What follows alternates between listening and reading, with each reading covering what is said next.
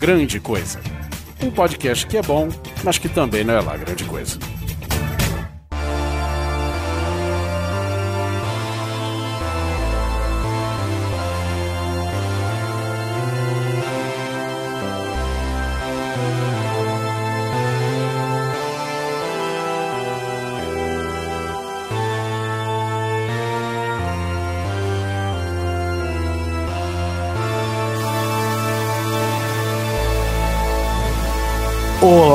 Olá, coisas e coisas! Tudo bem com vocês? Aqui é o Guizão e nesses escombros, nessas ruínas perdidas de uma civilização atual, estou com o Oliver Pérez. Eu adoro o cheiro de urânio enriquecido pela manhã. E o Rodrigo Barros. Que não é a Beth aqui, né? Aqui não é Beth, mas você Exato. pode ser se você quiser, porque você é livre de fazer o que você quiser, Beth. É, meu corpo, minhas regras.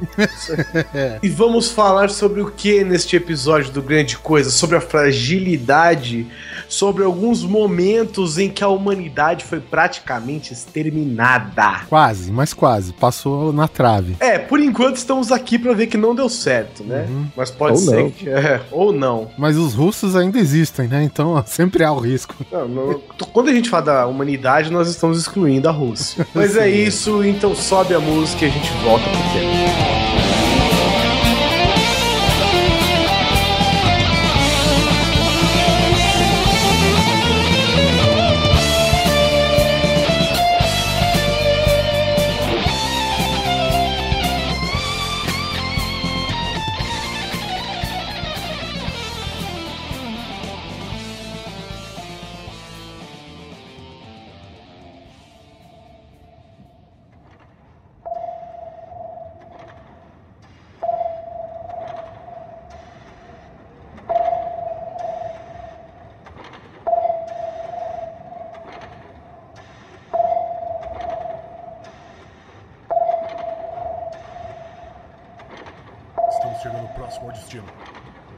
Onde está o imediato? Imediato!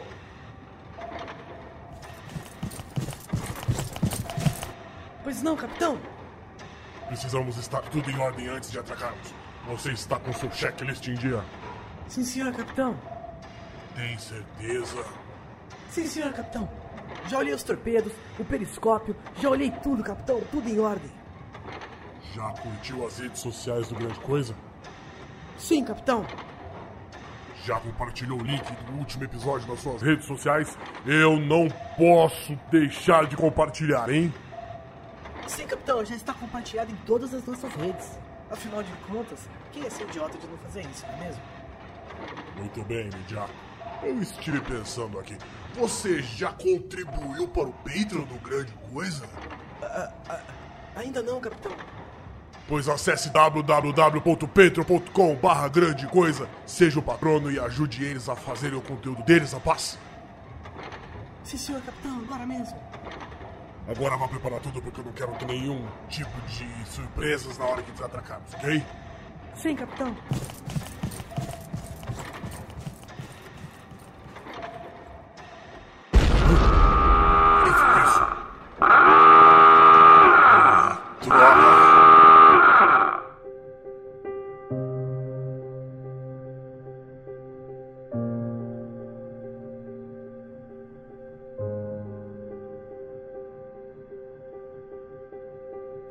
Humanidade é um bagulho frágil, né? É curioso acreditar que nós somos, entre aspas, aqui os donos dessa porra, né, velho? Que qualquer coisinha já é um.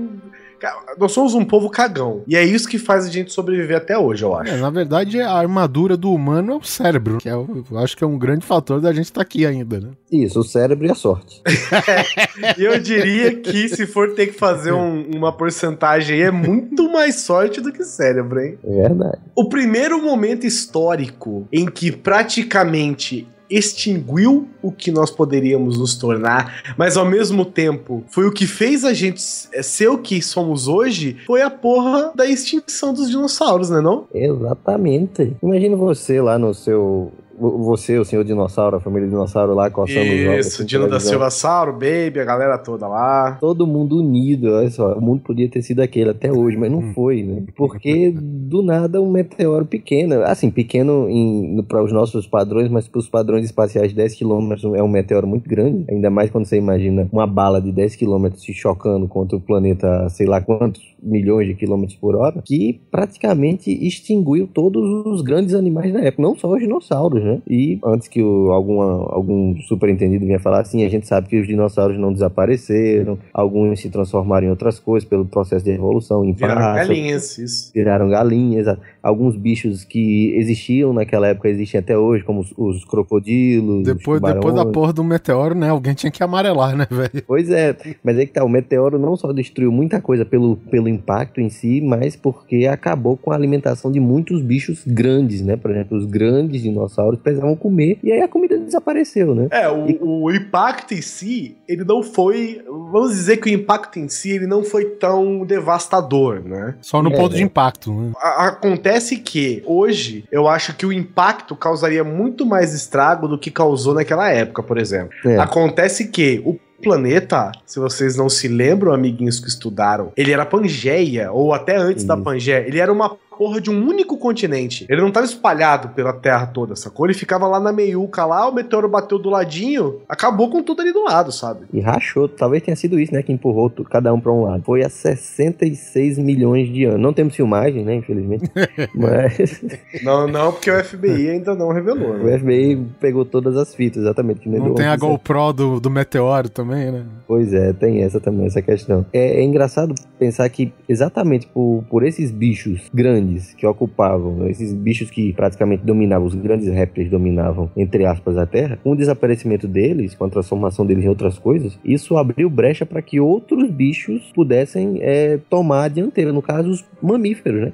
gente- aí que a gente entrou na jogada, meu irmão. Acabou, porque era uma abundância de comida incrível. É, né? Tirou os, os grandões do, do topo da cadeia alimentar, né, velho? Seja na porrada, ou Isso. seja pela eliminação do, do alimento deles, né? Do... Cada grande dinossauro comia, sei lá, 600 quilos de comida por dia. Isso. Né? A comida acabou, sobrou, sei lá, um quilo de comida. Aí, pô, pros ratinhos que era gente naquela época, meu irmão, tava bom demais. Agora tu imagina aquele, aquela porra daquele braquiossauro, que é um bicho grande pra caralho e é herbívoro. E, nossa, a quantidade de folha que esse desgraçado tinha que. Puta que pariu, velho. Pô, se, se o meteoro destruiu, imagino, né, parte da, da flora, além da fauna da, da época, meu, então já era, né? cara? Ah, se você for olhar a história da, da vida na Terra, é, ela é uma repleta história de extinções. Sim, sim. Se a, se a gente for, se a gente for analisar é, ao, ao longo dos milhões de anos, a gente pode afirmar com certa certeza que 99% de todos os seres vivos que já habitaram a Terra não existem mais. né? O que tem hoje, e que é coisa pra caralho, é só o É, uma migalhinha do que sobrou, com certeza. Não que do que sobrou, né? Que surgiu de novo. Não, do que surgiu, de, exato, É. do que surgiu, do que desapareceu, do que surgiu Isso. outra coisa. É pra vocês verem, tipo, é, é, quando o pessoal fala assim, pô, vamos me salvar os pandas e tal, e etc e tal. É, bom, ok, é fofinho e tal, mas alguns bichos vão desaparecer, entendeu? E ainda mais, assim, é, os ambientalistas que me perdoem, mas você bota o bicho numa- num lugar totalmente, porque, pelo que eu já vi, em lugares onde tá lá, é o ambiente dele, tem bambu pra cacete, tem fêmea pra cacete, e o bicho não trepa, velho. É. E quando não trepa, não quer engravidar, o bicho quer morrer, velho. E aí, o que, que É. dá pra fazer? A imagem que a gente mais tem hoje é um panda no meio de muito bambu e um, um monte de chinês do lado trepa caralho, né? É, E o é, e aí, bicho tipo, não nasce trepa. um filhote, É. é, e e nasce um filhote, e meu Deus, nasceu um filhote. A, a mãe comeu o filhote. Ah, meu Deus! Não, não, longe de mim de, de- é, lo- É, longe de, é. mim de, de dizer que não devemos tentar salvar e não, não somos responsáveis pela extinção de muitas espécies. Nós somos. Mas alguns seres vivos, eles vão desaparecer, querendo a gente ou não querendo, entendeu? Então faz parte da vida. E a gente talvez um dia desapareça também, não se surpreenda com isso. É, eu acho, inclusive, que a gente tá durando por meios próprios, né? A gente certeza. tá falando, não, daqui eu não saio, não. E eu vou ficar, enquanto o resto dos, dos animais seguem o curso natural da, da história, claro, acelerado pelo nosso desenvolvimento, né? Aquele, aquele tiozinho, o, o fundador do Jurassic Park é um filho da puta, né, velho? Porque tem tanto bicho pra você clonar aí, fazer, sei lá, o diabo que for, né? Ele vai querer pegar a amostra de 60 e poucos milhões de anos. Não, mas eu não, não concordo. Discordo de você. Porque se eu tivesse como clonar um bicho qualquer, eu É. com certeza ia clonar um dinossauro. Tá não certo. tem conversa. É. Vou clonar um Dodô? Porra, Dodô, Dodô é da hora, velho. Para, Dodô, vai, eu vou clonar um dinossauro. Tem Dodô essa sumiu no século passado, acho, né? O Não, 19. século XVI, XVII, se eu não me engano. É- eu não me lembro. Eu sei, que, eu sei que sumiu porque foi nosso, né? Nós que comemos, todos. É, é que era caça esportiva, né, velho? Foda-se se era pra comer ou não na época. Não, mas aí imagina, cara, tipo, é, nós quase conseguimos é, extinguir as baleias, certo? Nós caçamos baleia pra cacete. Só com a proteção que elas começaram a se reestruturar, e entre outros bichos aí. Mas imagina que os caras caçaram tudo quanto era essas galinhas loucas desses dodô, a ponto de não sobrar, de sobrar só um. Cara, olha isso aqui, ó, puf. Aí do- no outro dia, ué, cadê? Não tem mais? É, eu acho que foram embora, né? E, cara, foi o último, você comeu o último. É, tem uma, acho que se eu não me engano, tem uma raça de. de. Tipo, de bú- não, uma raça de búfalo dos Estados Unidos que foi totalmente extinta também na época das peregrinações lá dos caras e tal. Enfim. Os animais se foram. Nós ainda estamos aqui, mas por pouco nós não nos fomos também. E aí estão alguns temas que a gente quer tratar com vocês, como os terremotos em Yellowstone. O pessoal, é, assim, a gente costuma ignorar isso. É, Oficialmente a gente ignora, mas isso acaba retornando no- na quantidade de filmes catástrofes que a gente vê hoje em dia, né? Sim. A gente ignora, não, tá tudo bem, aí vem o cinema e fala, ó, tá, a gente tá com isso aqui, ó. E é realmente um fenômeno e ainda existiam, existiram muitos, vão existir um monte de filme sobre isso. O Yellowstone, é, ele apareceu no 2012, se eu não tô Isso. enganado. É, o Yellowstone é basicamente um vulcão, é uma caldeira, melhor dizendo, né? É, co- imagina, é como se fosse um forno, no sentido mais grosso do termo, é como se fosse um balão, uma bexiga, cheia de lava. É, e é por isso que em Yellowstone, na área de Yellowstone nos Estados Unidos, tem aqueles geysers, né? Geysers, sei Isso, lá o e quê. tem umas paradas bonitas pra cá. É, tem uns lagos. Todo, tudo lá é meio. Assim, o lugar não parece o que a gente tá acostumado a ver como uma região vulcânica. Isso. E é, É. tudo tóxico, antes que o pessoal queira. É, entrar, exatamente. Aí só que tem uns lagos que eles têm, sei lá, um, o enxofre do, do lago é vezes mil vezes o normal. É um monte de coisa maluca. Tem esses geysers também, que são, né? O, é o calor da, da terra embaixo, né? Que tá fazendo aquilo. E, tem um monte de, de. Tem uns lagos que são tipo laranja, azul, amarelo, vermelho. Tem uns tipos de bactérias que crescem naquelas temperaturas. É umas paradas muito Então, loucas. esse lago, eu sei que lago é esse que você tá falando. E sabe por que, que esse lago é dessa cor, cara? Não. De tanta moeda que as pessoas jogavam nesse lago. Tá falando sério? Sério? Elas estavam desejando que nunca. Era como, se fosse, era como se fosse uma fonte do desejo É. mesmo. Por favor, que esse vulcão nunca entre em erupção, né? E jogava É, tá moedinha. durando. Eles tinham que jogar moedinha na boca do vulcão, caralho. Pra tampar aquela merda de vez. Mas é que tá, não, não tem boca, né? É, tá tampada numa parte de Isso, baixo, né? Isso, o Yellowstone é exatamente um- uma bexiga e o que sai, esse, os, os, os geysers, os lagos, essas pressões, são como se fossem pequenos furinhos nessa caldeira, essa é uma quantidade minúscula dessa pressão. É o que, é o que Se não deixa houvesse algum- explodir, é isso? Eu não, não sei porque eu não sou. Assim, não, é, provavelmente não deixam explodir ainda. Não, sim, porque É. se ele deixa passar parte da pressão, porque eu imagino que uma parada totalmente vedada, ela não vai ter a flexibilidade de aguentar por muito tempo. Ela vai se romper de uma hora pra outra, né? Agora, Pode se ela ser. tem essa parada aí de, de, Um sei lá, vou, vou ser meio chucro aqui, essa porosidade, talvez, de deixar escapar a pressão aos poucos, talvez isso pode, ser- pode ser o grande fator da, da caldeira do Yellowstone nunca ter entrado em erupção, né? É, eu não sei se é esse Yellowstone? Tipo de pressão que explode um vulcão, né, também. Eu não sei se é esse tipo de pressão, porque o que, o que voa nos geysers são água mesmo, é vapor d'água, né? É a, a água que vem, passa pela região muito quente e acaba evaporando, subindo. a-. O calor faz subir. Mas realmente, eu não, eu não sei se existe uma válvula de escape ali pra meio que naturalmente controlar. É, a questão é que o peido tá saindo, daqui a É. pouco caga tudo, irmão. Essa é a, a situação. Ninguém sabe quando, ninguém sabe se, mas pode acontecer. Só a cratera do vulcão, cara, ele tem 90 quilômetros de extensão, cara. E a caldeira, né, que é a parte onde tá toda, toda a Onde a parada. magia tá acontecendo. Exatamente. Aquele Chernobyl natural, ele é 40 vezes maior do que o Monte Santa Helena, cara. Que todo mundo conhece a história. Então, mas por que, que ele pode ser um dos causadores causadores da nossa extinção. Porque Bom. se esse cidadão resolver explodir de uma vez, primeiro que ele leva o Yellowstone pro espaço, né? Ele acha que ele abre um buraco nos Estados Unidos inteiro. inteiro, essa é a parada. E além disso, ele pode causar uma nuvem de detritos e gases e qualquer coisa, que é aquele famoso que aconteceu já, né? Se eu não me engano, isso já aconteceu no passado, com o impacto do asteroide que bateu no planeta. Do outro Sim. lado, estourou um vulcão que tapou o planeta inteiro em detritos e cinzas, que fez com que os grandes dinossauros. E, e a, e a comida começasse a ficar escassa, a luz do A sol vida não em si, batia né, mais. É, exatamente. Exatamente. Isso, Ele tampa a luz do sol, compromete o ar, é um monte de coisa ao mesmo tempo, cara. É, a questão é, nós, como seres humanos, atualmente somos capazes de sobreviver a uma catástrofe dessa? Porque enquanto todo mundo mora no mato, né, é, é fácil você prever se sobra ou não. Agora, nós temos, eu acho, os recursos pra sobreviver a isso ou não. Não, o, o- como é que se diz? É impossível dizer que pessoas não vão morrer. Afinal Principalmente contas, quem tiver lá em Yellowstone. Porra, né? O cara tá lá e eu bater uma foto aqui de repente, ué, o que é isso ali atrás?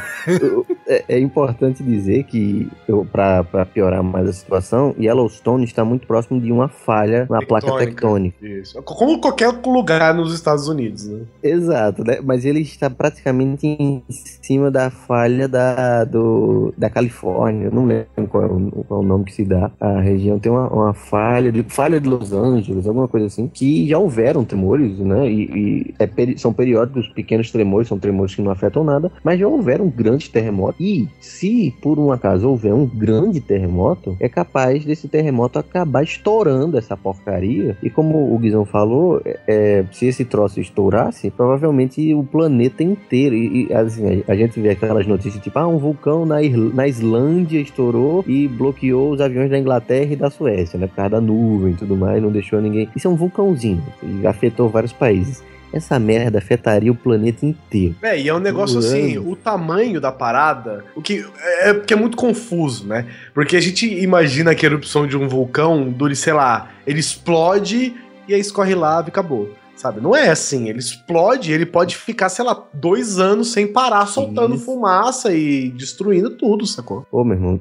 É- é, Ele pode fazer, ele pode espinha gigante. derreter, ele pode derreter os Estados Unidos por cima dos Estados Unidos. Fazer outro. É, fazer outro por se terraplanar os Estados É, Unidos. isso aqui não tá Vai legal. ficar não. bem unido mesmo, né?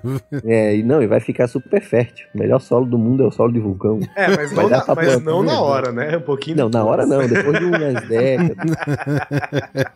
E isso daí, assim, tem que morar do lado dessa parada e se contentar que ele não explode, porque se explodir não tem o que fazer, é isso? É basicamente. Você- não- não- não existe nada. Você não tem um mega balde gigante pra jogar em cima desse negócio quando explodir, entendeu? Balde Tem um gigante, balde gigante. Ah, vai se fuder. Não, não, não- não existe uma, uma maneira. Não, não tem plano. Você não tem o que fazer. Realmente aí nós somos completamente impotentes. A única coisa que você pode fazer é tentar evacuar o maior número de pessoas e Pra Marte. guardar mantimentos. É, e qualquer coisa assim, velho. Porque isso aí o pessoal fala assim, porra, vai. Plantar batata vai em matar. Marte, né, cara? por aí, você só não pode levar o Matt Damon que ele é muito caro. Mas você, tipo, fora a nuvem, fora tudo isso, cara, isso ia mexer com correntes marítimas, isso ia mexer com estações do ano, isso ia mexer com vários animais do- dos que a gente se alimenta, peixe, nossas colheitas, isso ia mexer com tudo, entendeu? E isso ia, claro, a gente sabe que quem tem poder ia ter um jeito de se guardar em algum lugar bem protegido e esperar a situação toda passar. Mas a maioria da população ia dançar, ou a grande, a grande maioria da população ia ser muito prejudicada com isso, porque você é Não, só sem contar que os Estados Unidos ia começar 100 milhões de outras guerras pra poder se manter do jeito que tá, né? Sim, provavelmente se restasse algum Estados Unidos, né? é, eles com certeza iriam acabar tentando fazer daquilo um jeito de captar mais coisas. Eu, eu, eu achei uma imagem aqui, cara, do, do tamanho que, assim, uma, né, uma projeção do tamanho que ocuparia a poeira e os detritos de- da explosão de Yellowstone. Assim, praticamente toma os Estados Unidos inteiros. A primeiro momento, se essa parada explodir, vai ser interessante, né? A gente vai olhar por cima, tá América do Sul, América Central, Canadá com um lado já meio zinabrado, lá meio queimado, Meio fecundado. um estacionamento gigante e o Alasca, né, velho? Ia ser no mínimo E era só inusitado. pra gente, isso que ia acontecer. Imagina aí, importação de americano. Cara, ia Os ser- refugiados, refugiados americanos, olha só, mesas virando. ironia. Porque o que acontece é, a explosão de Yellowstone, né, a explosão do vulcão, prejudicaria geograficamente apenas os Estados Unidos. O que É. já é grande, porque os Estados Unidos é um país enorme. Sim, né? sim. Mega e, pô, tem o quê? também. 350 milhões, 400 É, milhões de muita pessoas. né? gente, é muita gente. O porém. Muita é gente não, essa muito porra da- americano. É, eu não.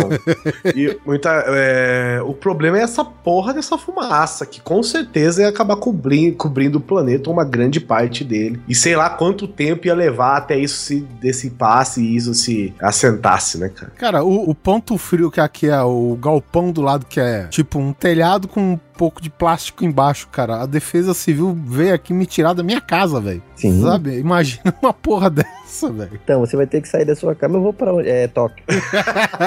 Você conhece alguém na Europa, não? Não, é, então, beleza, se vira aí. Você vai entrar nesse barco aqui e boa sorte. O pessoal morrendo queimado de um lado e inundado do outro, né, velho? Não, não tem por, Por onde aí, não, escapar, ima- velho. imagi- imagina os problemas respiratórios da galera. Nossa. Todo mundo ia ter bronquite. O mundo inteiro ia ter bronquite, pelo Uhum. menos. Rinite, sinusite. Ia ser um Todo mundo. regaço. Asma. Asma general. Ia ser um regaço. Nossa senhora. Em, dois anos desenvolvi o transplante de pulmão artificial, alguma coisa. Hum. Aí a parada ia andar, né? É, só nessas condições, né? Na guerra, né? Na guerra que aparecem essas coisas milagrosas. É, negada com fole do lado de fora, com uns tubos no peito. Eu tô imaginando, olhando essa imagem aqui de projeção, eu fico imaginando a crise energética, a crise de tudo que ia ter nos Estados Unidos só com a explosão. Fora o resto do mundo que ia se fuder, né? Nossa, ia ser um regaço, cara. Vamos pro próximo que eu fiquei, fiquei triste. Traumatizado. Ugh. Outro acontecimento muito curioso, né? E que pode ser que nós estejamos enfrentando atualmente, mas que foi extinto até então. Aí, mais um pra lista dos extintos foi a peste negra. Não, ela ainda nos- existe, ela ainda existe. Existe infectando pessoas ou existe? Não, existe até hoje. CDCs? Existe. A peste bubônica não é exatamente assim, é, que eu entenda, a peste bubônica que a gente tem hoje, ela é diferente daquela época, mas mais por questões que hoje a gente tá preparado, né, cara? Isso, e que hoje a gente tem higiene. Exatamente. Então a peste bubônica, né, para quem não sabe, até mesmo doenças, né, elas evoluem, elas, como que diz, é, sofrem mutações, né? E a maior prova disso é na atualidade aí que a gente tá vendo dengue, zika vírus, chikungunya e o caralho a quatro, né, velho? Lá. A peste negra, ou peste bubônica, ela assolou a Europa no século XIV e dizimou algo em torno de 25 e 75 milhões de pessoas. Quase um terço da população da Europa na época. É gente pra caralho. E ele era transmitido pelas pulgas dos ratos pretos, que, coincidentemente, era o que mais tinha na Europa depois dos seres humanos lá, né? Sim, sim. E- se eu não me engano, a doença surgiu na China, veio pela, enfim, pela, pelos navios Marinha que rodeavam o globo. Ah. Isso, pela, pelas rotas da seda também. Vi alguém doente, não, não dá certo, a gente chega lá. E aí quando chegava lá no lugar, e alguém pegava, enfim, como a gente disse, né? Higiene, padrões de higiene, isso é coisa que a gente hoje considera normal, mas é uma coisa totalmente inventada. né? A gente inventou um padrão de higiene e todos nós adotamos, mas até uma certa época, cara, o nego não tomava banho, o nego não fazia, eh, não aparava pelos, etc e tal. E seres humanos era bem comum de terem carrapato, pulga, essas coisas. E ainda mais quando despejavam fezes em locais inapropriados, não tinha esgoto, nada disso, então era rato pra cacete, né? E aí a pulga, que transmitia doença. Aí os ratos pretos, eles eram diferente desses, desses camundongos brancos ou esses ratos É cinzas o a gente capeta esse rato. Não, ele é tipo bicho de estimação, ele não tá nem Sim, aí é pra um gato. você, ele vem, ele fica na sua casa, você, tipo, você tem que arrastar ele pra poder passar, ele não é que nem os outros ratos, não é extinção, mas a diminuição drástica dos ratos pretos, e são da Índia, viu, Rodrigo, não são do... Uhum. Da, Da China. China, exatamente, é. Mas é da Ásia, no caso, né? A diminuição desses ratos pretos, quando começaram a surgir esses outros ratos que são mais furtivos, e eles ficavam. eh, Eles não eram muito afim de ficar com papo com o ser humano, foi aí que a peste, inclusive, começou a retroceder, né? Porque Sim. antes os ratos ficavam. Você dormia na cama embaixo da sua cama tinha 50 ratos pretos do tamanho de um cachorro. Agora não, agora você via um e tão lá, e rato. você não vai mexer com E- ele, não, é, exatamente, ele são eles mordem, arrancam seu dedo fora, são regaços, filha da puta.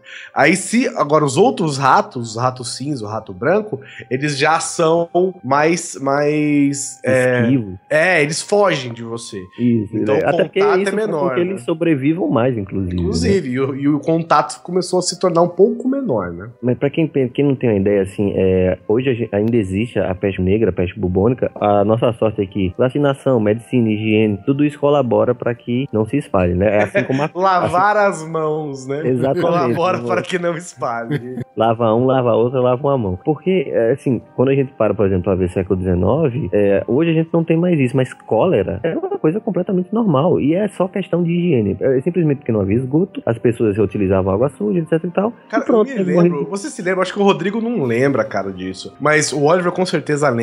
Eu me lembro Ah, o também. Oliver lembra até do meteoro.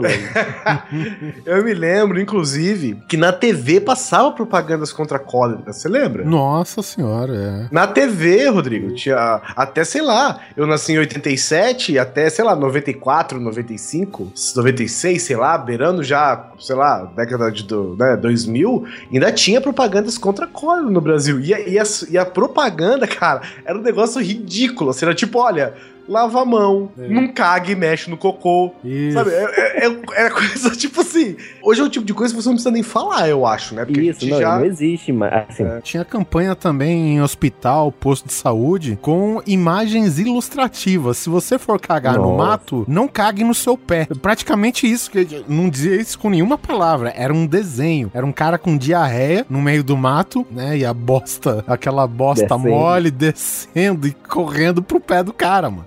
Isso daí era um nível de publicidade que eu acho que né, funciona bem. sim, E a cara. peste Foi bem claro, pelo menos, né? É. E o curioso da peste bubônica é que ela foi responsável por quase. Ela, a peste bubônica, os egípcios e Hitler foram sempre alguns responsáveis por quase a extinção dos judeus novamente, né? Porque quando começou a morrer a galera, o que, que aconteceu? Tacar fogo Botaram em a culpa judeu. no judeu. É, hora de tacar fogo em judeu vivo, né? que a peste, para muitos membros, muitos clérigos da, da Igreja Católica, a peste era um castigo é, divino, né? Há- Muitos, você verifica isso em escritos, etc e tal, que as pessoas descreviam a época como o fim dos tempos, que realmente todo mundo tava morrendo, cara. Era teu pai, era tua mãe, era teu irmão, era tua avó. de Cara, matou um terço da Europa, velho. Sim, e tipo, era assustadoramente rápido. É, A questão de dois dias no máximo e você tava morto, cara. E você criava vários. é, o pessoal chamava de peste negra, as pessoas criavam várias feridas, né? Várias chagas, várias manchas pretas no corpo. E, e do nada você puf, acabou, secou e morreu. Do- Piscar de olho, velho. E talvez, talvez esse seja um dos fatores, entre aspas, negativos para a doença, que ela mata rápido demais, né? Então isso também é, acaba não ajudando. Porque uma doença, para se manter um vírus, no caso da bactéria, ela tem que procurar o máximo de equilíbrio com o organismo que ela tá invadindo. Se ela mata o organismo, ela morre também. É, ela precisa sobreviver junto com você, né? Pra poder Exato. se mas transferir. não, não tinha jeito, Rodrigo. O cara chegava naquela época, adoecia, aí o cara ficava, não, você tá doente, você descansa. Deita aqui em cima desses 50 ratos e aguarda Tá e, e vamos ver se Deita melhora. aqui, né? Deita aqui nesse rio de merda aqui. É, enquanto- é, deita aqui no rio enquanto o pessoal bebe a água ali um pouco mais embaixo. É mu- era muita porqueira. As pessoas. Não, cara, eu falo. A Carol, ela morou dos Estados- no- na Europa, né? Ela morou na Inglaterra um ano. Um tempão atrás. Só pra falar que não é babaca. Ela.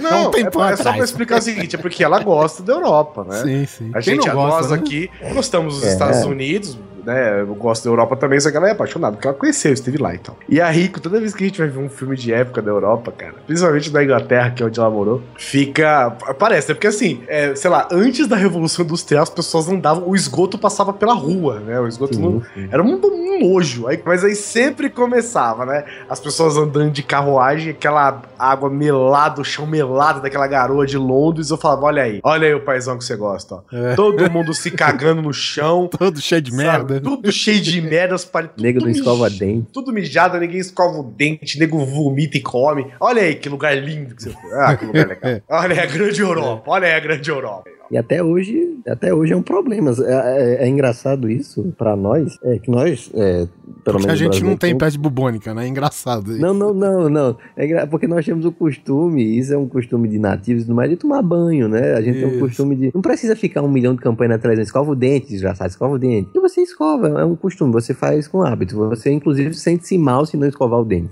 Sente-se mal se não tomar É, banho. inclusive foi uma, uma, um costume que os europeus pegaram quando vieram vieram pra cá. Isso. Porque Dom João, sei lá, o, o rei que chegou aqui, o cara tomou banho, sei lá, duas vezes na vida. Uma no- quando casou e outra quando nasceu, sei lá. Ah, cara, mas até hoje na Europa é assim. Não, não digo que os Sim. europeus não tomem banho, né? Mas eu, te- eu nunca fui na Europa, não posso dizer por mim, mas tenho vários amigos que já foram e relataram. É engraçado a gente falar, mas na hora não é, porque às vezes as pessoas passam dias sem escovar os dentes, as É. pessoas passam dias sem tomar banho mesmo. mesmo. Inclusive, é por isso que é considerado que os perfumes franceses são tão bons. Sim, que é forte. Porque eles duram um mês na pessoa, você não precisa tomar banho. É, você né? passa, É, pronto, essa é parada. Foi inventado na época da peste negra, né? Ele mata rato e perfuma. O problema é que assim, não é o problema, na verdade, é que nós somos acostumados a um clima quente, né, cara? Sim. E eles lá Rodrigo não. que o diga. Eles são acostumados a um clima frio. Aqui, por exemplo, os caras chegaram aqui, os índios, tipo assim, eles não precisavam descer na praia pra encontrar os índios. Os índios já estavam no meio do mar, já nadando, já não tava nem aí pra Sim, tomando banho no rio três no dia. Tomando banho no rio o dia inteiro, tá tudo com, com os dedos É enrugados. tão com a bunda fazendo, de não, fora, vou né? Vou pro Rio fazer tomar banho, mas tu já foi oito vezes. Ah, velho, só no começo. E é- Você não é daqui, né, amigo? Eu imagino que a peste bubônica, quando eu era mais moleque, eu imaginava que a peste bubônica era tipo uma gripe comum, numa época em que não existia vacina, sacou? Até hoje, para os povos indígenas, a gripe é isso, né? Inclusive, os povos indígenas, eles são vacinados como grupo de risco, porque como, ao contrário é, de nós que somos miscigenados, europeus, africanos, nós temos um contato muito antigo com a gripe, eles não. É, nós somos Então, uma quando- trecheira, né? Isso- É, no entanto que quando os europeus, na portuguesada, chegou por aqui, velho, saiu matando índio com um espirro só, né? É um dos principais responsáveis pela grande. Não que os europeus não tenham matado indígenas, eles mataram muita gente. Sim. Mas um- um- um- tem até um livro chamado Imperialismo Ecológico, né? Como que o- os europeus trouxeram as doenças e como isso mudou tanta coisa, como que as pessoas morreram aos milhões por causa de rubéola, varíola, é, coisas que não tinham, né? Coisas que não existiam. Então, grupos de, de nativos indígenas que não que são muito isolados, eles hoje, eu recomendo, o pessoal até vai, alguns não, não tomam, mas eles têm que tomar a vacina de gripe porque eles podem realmente morrer, porque o organismo deles não está preparado para isso, né? É, é bizarro a gente pensar isso. Tem outro fato, e aí o pessoal nos comentários, historiadores me corrijam, eu não terminei minha faculdade de história, que também foi atribuído não só aos judeus, mas aos gatos também a culpa da peste bubônica. Então começaram a queimar gato também, e gato caça rato, né, teoricamente. né? E aí, puta, é muito louco, Cara, né? só Mata os gatos. E os ratos? Não, os ratos não mexem, o rato é da Deixa família. os né? ratinhos. Os ratos pô, são camarada. Parece um cachorro, deixa o Todd aí quieto. Teve até uma época aqui que os gatos da minha família lá, eles caçavam em grupo o rato, velho. Fazia festa, velho. E Sim. minha mãe e minha irmã ficaram preocupadas, né? Por causa de doença e tal. Aí levou no veterinário e falou: Cara, o gato ele pode fazer isso tranquilo, velho. Porque eles são imunes a esse. né? Preparado. Quem não é Eles estão preparado é gente. preparados, exatamente. O problema é cachorro, você, entendeu? O bebê, alguma coisa assim. É como o veneno de cobra pra, co pra cavalo, né, cara? Cavalo é praticamente imune ao veneno de cobra, né? Então. o- o- É aquelas merda lá que corrói, que cai a é, cara, ca- não sei todas, né? Mas provavelmente o cavalo que vive em certas regiões, com certeza ele é imune ao veneno de cobras da, da região onde ele vive. E tanto que todas as vacinas, ou 90% das vacinas contra a picada de cobra, são provenientes de pesquisa com cavalo, porque os caras dão a cobra pra morder o cavalo, o cavalo olha pra cobra e fala, "Pff, foda-se. E aí os caras tiram uma- um pedacinho, um pouquinho de sangue do cavalo lá e falam, meu Deus do céu, vai salvar a gente essa merda. É, cavalos e o Vital Brasil, né, cara? Porque diz que o Vital Brasil. é, o, Cara, filha- Oliver, só você sabe que é o Vital Brasil. o Vital Brasil, ele foi médico cientista aí, que ele estudou a parada de. Como que diz? De imunidade a veneno de cobre e tal. Soro antiofídico. Isso. Inclusive, o Brasil é o país que, é, digamos assim, Mais ele- produz, né? o que mais produz soro antiofídico com eficiência também, 100% é o Brasil, graças ao Vital Isso. Brasil, cara. Dizem que. Instituto, Instituto Butantan no nosso coração. É, porra, Instituto Butantan, cara. Eu cresci é, lá do é lado. verdade, cara. né? Uma, uma coisa que eu sei, o que eu aprendi é que o Instituto Butantan é assim: qualquer coisa que aconteceu, tipo, ah, eu tô com uma dor na perna e tem um buraquinho que parece uma picada. Onde eu vou? Butantan. É. Não importa, não importa o que aconteça. Pode É ser. referência um mundial, tiro- cara. É, pode ser um tiro de 38 que você tomou, você fala, ó, vou pro Butantan. O cara vai lá, tem um soro anti-38 lá, os caras têm soro pra tudo, velho. Impressionante. Diz que os caras exumaram, eu não sei se exumaram moveram o corpo do Vital Brasil. E como ele testava a parada no, no próprio corpo, algumas coisas, né? Diz que quando for exumar, anos depois da morte dele, né? Que acho que ele morreu lá pelos anos 50 e tal. Na hora que for exumar, cara, o corpo dele tava inteiro, cara. Ah, embalsamou acabou já. né? É, pois é, cara. Quais são os, os sintomas da peste bubônica? Se você for ver, cara, é muito louco, né? Se você for ver, eles são sintomas de uma gripe comum, assim. Tirando alguns detalhes, né? Tirando a merda de rato. Não, tirando assim, ele, em mais ou menos uns sete dias de infecção, 90% dos casos já tem febre alta, mal-estar. E aí, e, ah, tudo bem, febre alta, mal-estar, fraqueza, tosse, é, dor no peito, todas essas coisas, dor de cabeça, todas essas coisas, você tem praticamente todas as doenças, inclusive a nossa gripe comum, né? O problema são os pequenos bulbos que começam a aparecer na sua pele. É, começa É. a aparecer uns furuncos do inferno. Isso, que são os gânglios linfáticos inchados por causa da infecção. O azul, a cor azul, vem por causa da degeneração da hemoglobina, cara. Dizer E a- seu sangue não tá funcionando direito. É, e quando esses bulbos surgiam na pessoa, era tipo assim. É, fudeu. era, surgia, cara, acabou. Olha isso, velho. Olha isso. A peste não tratada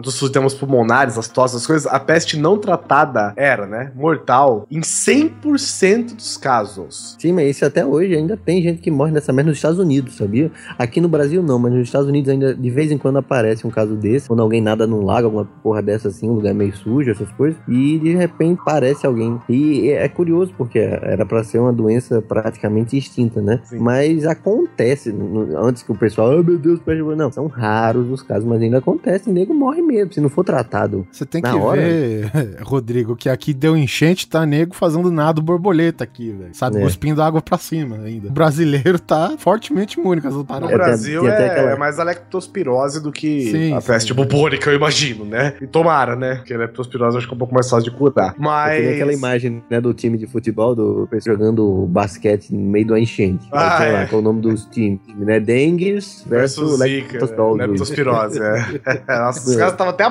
boca dentro d'água, velho. Com os antibióticos, graças a Deus, os antibióticos entraram na jogada, mas mesmo assim, a peste negra ainda tem uma mortalidade de 15%. A pessoa começava É aquela a, coisa, se não for pessoa- tratada é 100%. É, se for tratada no começo, não, se for tratada fora do começo, ela tem uma mortalidade ainda de 15%. Se for no começo, é praticamente 100% de cura. Ó, agora você imagina, estamos falando daquela época linda, gloriosa, né? Onde tudo era lama na, na- em Londres e na Europa. E aí você tem umas pessoas com tosse, que tossem aquele pus cheio de sangue, e esse pus cheio de sangue é infeccioso. E aí ele vomita no chão, tosse no chão, cai no chão, ou ele tosse na mão, limpa a mão, né? Vai cumprimentar o seu colega, cospe no chão, passa um cara descalço. Cara, bom, não dá pra explicar. Foi um terço da Europa foi pro caralho, né? Por causa da peste bubônica. E não foi a última vez que a, que a Europa passou por um perrengue desse, não. Como você sabia que alguém tava andando pela Europa antigamente? Pelo som. Você fazia schlop, schlop, schlop. É, a sério, mano. Só um complemento, né, que o Guizão falou que é, provavelmente começou na China, né? Pelo que se registra, é, na expansão do, dos mongóis lá, pelo Gengis Khan, diz que foi o maior responsável pelo começo da peste negra, né, cara? Enquanto ele ia, se alastrava matando por cima, a peste bubônica ia matando por baixo. É, é porque o Então, Gengis Khan não foi só pela Sim, China. é verdade, né? Porque eu Gengis Khan é, desceu a Mongólia, a China, a é, é Índia. um pedação É, é, assim, perdendo. É porque, assim, o- como a nossa história é muito europeia, a gente não conhece isso, mas Sim. com exceção do Império Britânico, que foi o maior império que já existiu, é, o Império Mongol foi o maior. Foi, o- é, foi o segundo maior do mundo. O Império Mongol chegou na Europa, no leste da Europa, né? O, o negócio é que depois que o Khan morreu e tal, se dividiu, etc e tal. Mas o pessoal estima que exatamente que nessas explorações, invasões, conquistas, os exércitos mongóis acabavam transmitindo a doença de alguma forma. E aí, não que eles levassem rato na bolsa, né? Porque o pessoal pensar um negócio desse. Usava Mas- como granada. Jogava dentro da cidade, espera duas semanas. Ainda no século XIX começou a surgir uma outra epidemia, né? Uma nova disseminação da, da peste negra. Eu não sei se eu chamo de peste negra ou peste bubônica, eu gosto É dos dois coisa. nomes. Não, então, mas eu gosto dos dois nomes, entendeu? É porque peste negra é uma coisa meio mítica. E bubônica é meio. É mais sei lá, científico, né? É, uma científica, só que científico macabro, né? É, e bubônica, né? Eu gosto do- da palavra bubônica, bubônica. Inclusive aqui no, no, no RN, no Rio Grande do Norte, chamar alguém de peste bubônica é um xingamento é, bastante comum. Peste bubônica, o pessoal chama disso. Então, no século XIX, começou uma terceira epidemia de peste bubônica lá na, na China e foi contida, é, ó, ela foi contida de verdade pelas equipes sanitárias. Olha aí, Oliver Pérez. Gente, vamos evitar de andar descalço no cocô? Vamos. Vamos. Vamos evitar. E lembrando que Vamos na evitar de Índia, beijar na- as pessoas que estão catarrando sangue? Vamos lembrar. Por aí, não, mas assim, na época, como as religiões hindus são. A religião hindu é muito antiga, é, rato é sagrado, né, velho, no, no- na Índia, né? Nossa, tem isso. Meu Deus do céu. É, então, matar rato não tá no, no cardápio, não. São seres é, sagrados, literalmente. E ainda assim, essa pandemia, ela matou praticamente 12 milhões de pessoas entre China e Índia aí. Foi gente, hein, bicho?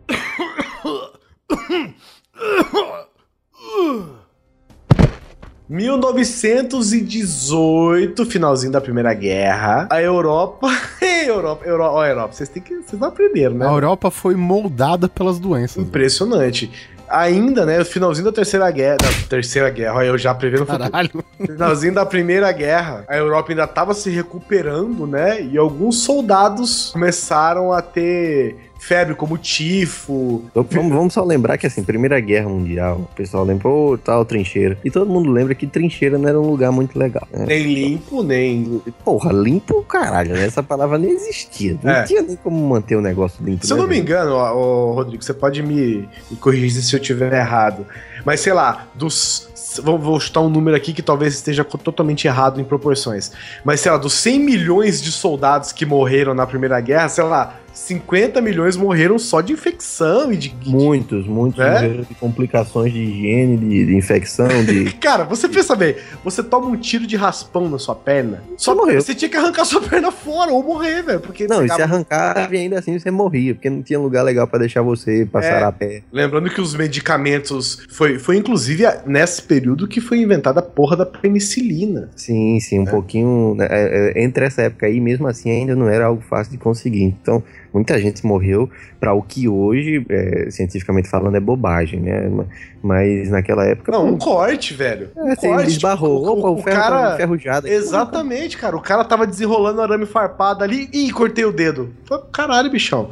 Os que, É um- E além disso, não só O isso. cara corta o dedo na arame e puxa o revólver, vai, fulano, dá um tiro. Vai, lá, vai, me mata que eu não quero cagar até a morte. Quem não morria, né, com os, os gases venenosos, né, as bombas de gás, ou com os próprios tiros, acabaram tendo tifo, febre quintana, entre outras doenças que deixavam o cara não só debilitado, né, como à beira da morte aí, né. Sim, sim. Não à beira da morte, né, o cara morria mesmo, né. Dentro da morte mesmo, né? A beira. E isso, como você falou também, os gases, é, mostarda, gás de cloro, essas merda que cegava, deixava o cara cheio de, de ferida. E às vezes, é, como é que se diz? Se eu não me engano, não sei se era gás de mostarda, que entrava no pulmão e você produzia tanto líquido pra expulsar o gás que você morria afogado Isso. dentro de você mesmo. Seu próprio pulmão, é, próprio É horrível. Imagina que morte horrorosa, que não é, É. isso. E tinham gripes que provocavam isso também. Eu não sei se uma dessas gripes aí, a tifo ou a febre quintana, eles também provocavam esse tipo de problema na pessoa. O pulmão se enchia de. tifo, é, tifo mata.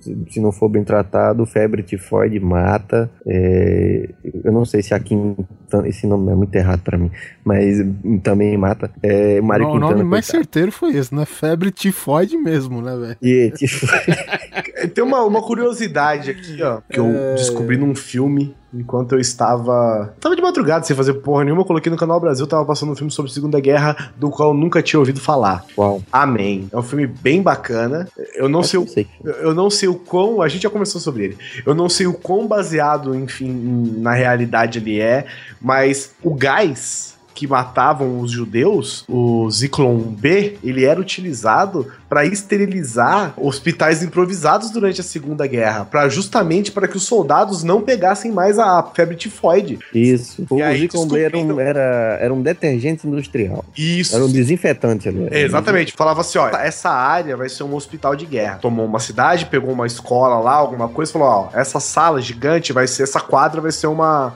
um hospital de guerra. Você pegava uma lata, velho, bastava uma lata, né, que eram uma, aquelas latonas de Zyklon B. Eu não sei se você tinha que queimar, jogar na água, não sei o que você exatamente tinha que fazer pra ele evaporar, e você largava lá durante um dia, ele esterilizava o lugar inteiro. É, talvez fosse que nem aqueles, aquele esquema de dedetizar mesmo, de, de aplicar o pessoal com equipamento apropriado, aplicar tudo, sair, deixar lá agindo e volta Não, um então, dia. não, não era. Você largava ela lá. Em contato com alguma coisa, ela criava um gás, sacou? E aí você deixava os dois componentes lá, saía fora, E deixava alguém lá- com uma colher de sopa abria lá, eita caralho, sai correndo.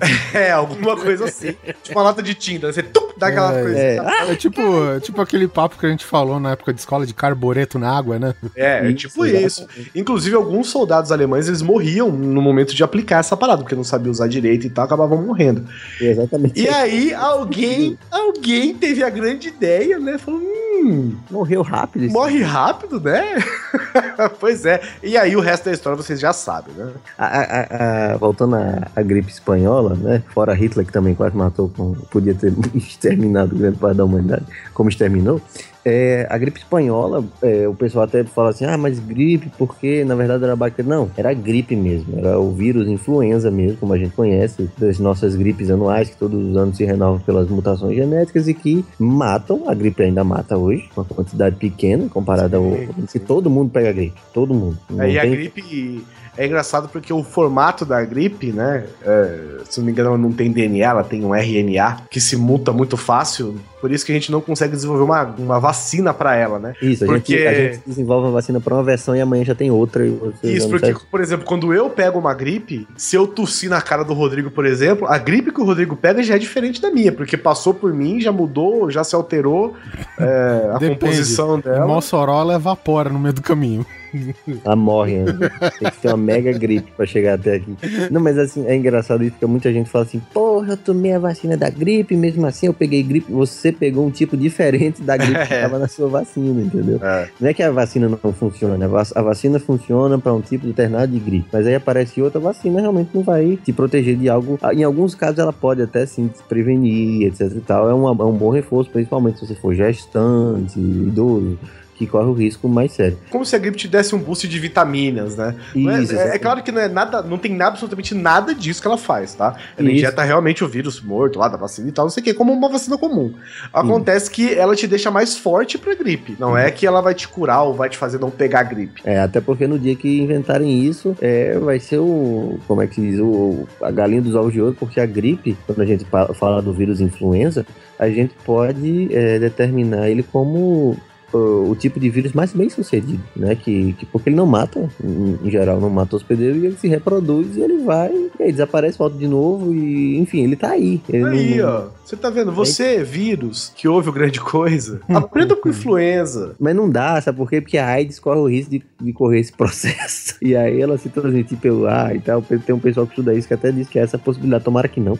Não, mas o que eu digo é, fique assim como influenza Isso, está fique- atualmente, entendeu? Isso, É uma gripe, você passar mal, falta no trabalho um pouquinho, toma uns, uns boosts de vitamina C, 15 dias depois tá Então, beleza. Mas olha só, eu, eu vi no jornal recentemente que hoje qualquer merdinha, o povo tá aí e toma becetacil na bunda, né? Sim. E eles estão fazendo com que o vírus da gripe crie uma resistência, cara. Sim, tá criando um mega vírus. Então, ele tá se criando um mega vírus. Então, velho, deixa a gripe correr seu curso, tome aí o seu antigripal, o mais comum.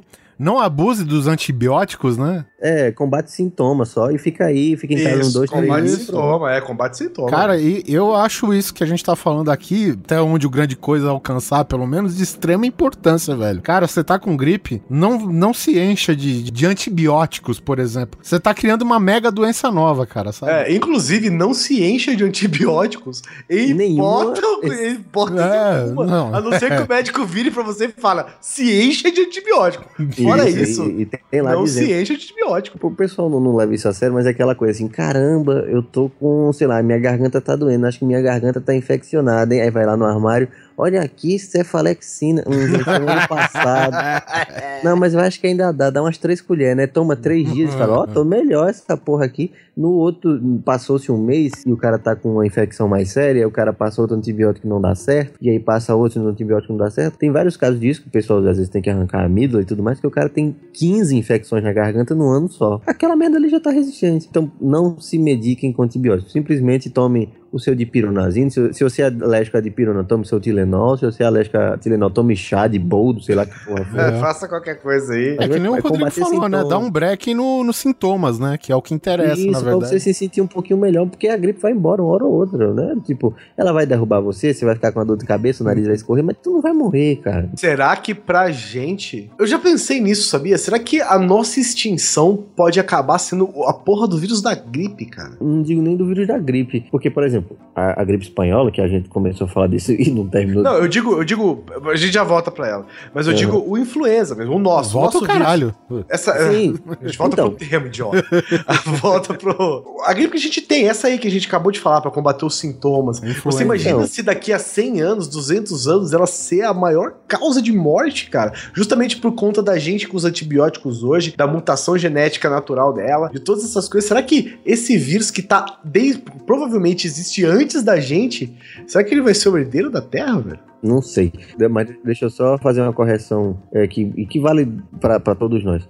Antibióticos combatem bactérias. É, então, se você tenta matar gripe com antibiótico, você não tá fazendo nada. É, o antibiótico não é antiviral. Do mesmo jeito que antibiótico não é antifúngico. Não. É, então, por exemplo, quando, quando você tem uma infecção, por exemplo, você tem uma infecção fúngica, uma micose, ou então uma mulher tem uma candidíase, ou então um homem tem uma candidíase, ele toma. É engraçado isso, porque quanto mais parecido o ser vivo é com você, mais mal o remédio faz a você. Então, se você tem uma infecção de, por fungos, por exemplo, sei lá, você tem cândida, o que é que você faz? Você toma um comprimido por semana de é, cetaconazol, fluconazol, qualquer desses, desses medicamentos antifúngicos. E só, porque esse remédio faz mal até pra você, porque seu DNA é muito parecido com o de um fungo. Não é a mesma coisa com a bactéria. A bactéria você toma antibiótico todo dia e vai matando a desgraçada até você se sentir bem. Com vírus, existem remédios antivirais, só que eles são mais raros e mesmo assim contra a gripe é pra- praticamente ineficiente. não Sim, praticamente ineficiente. não tem nada que, que mate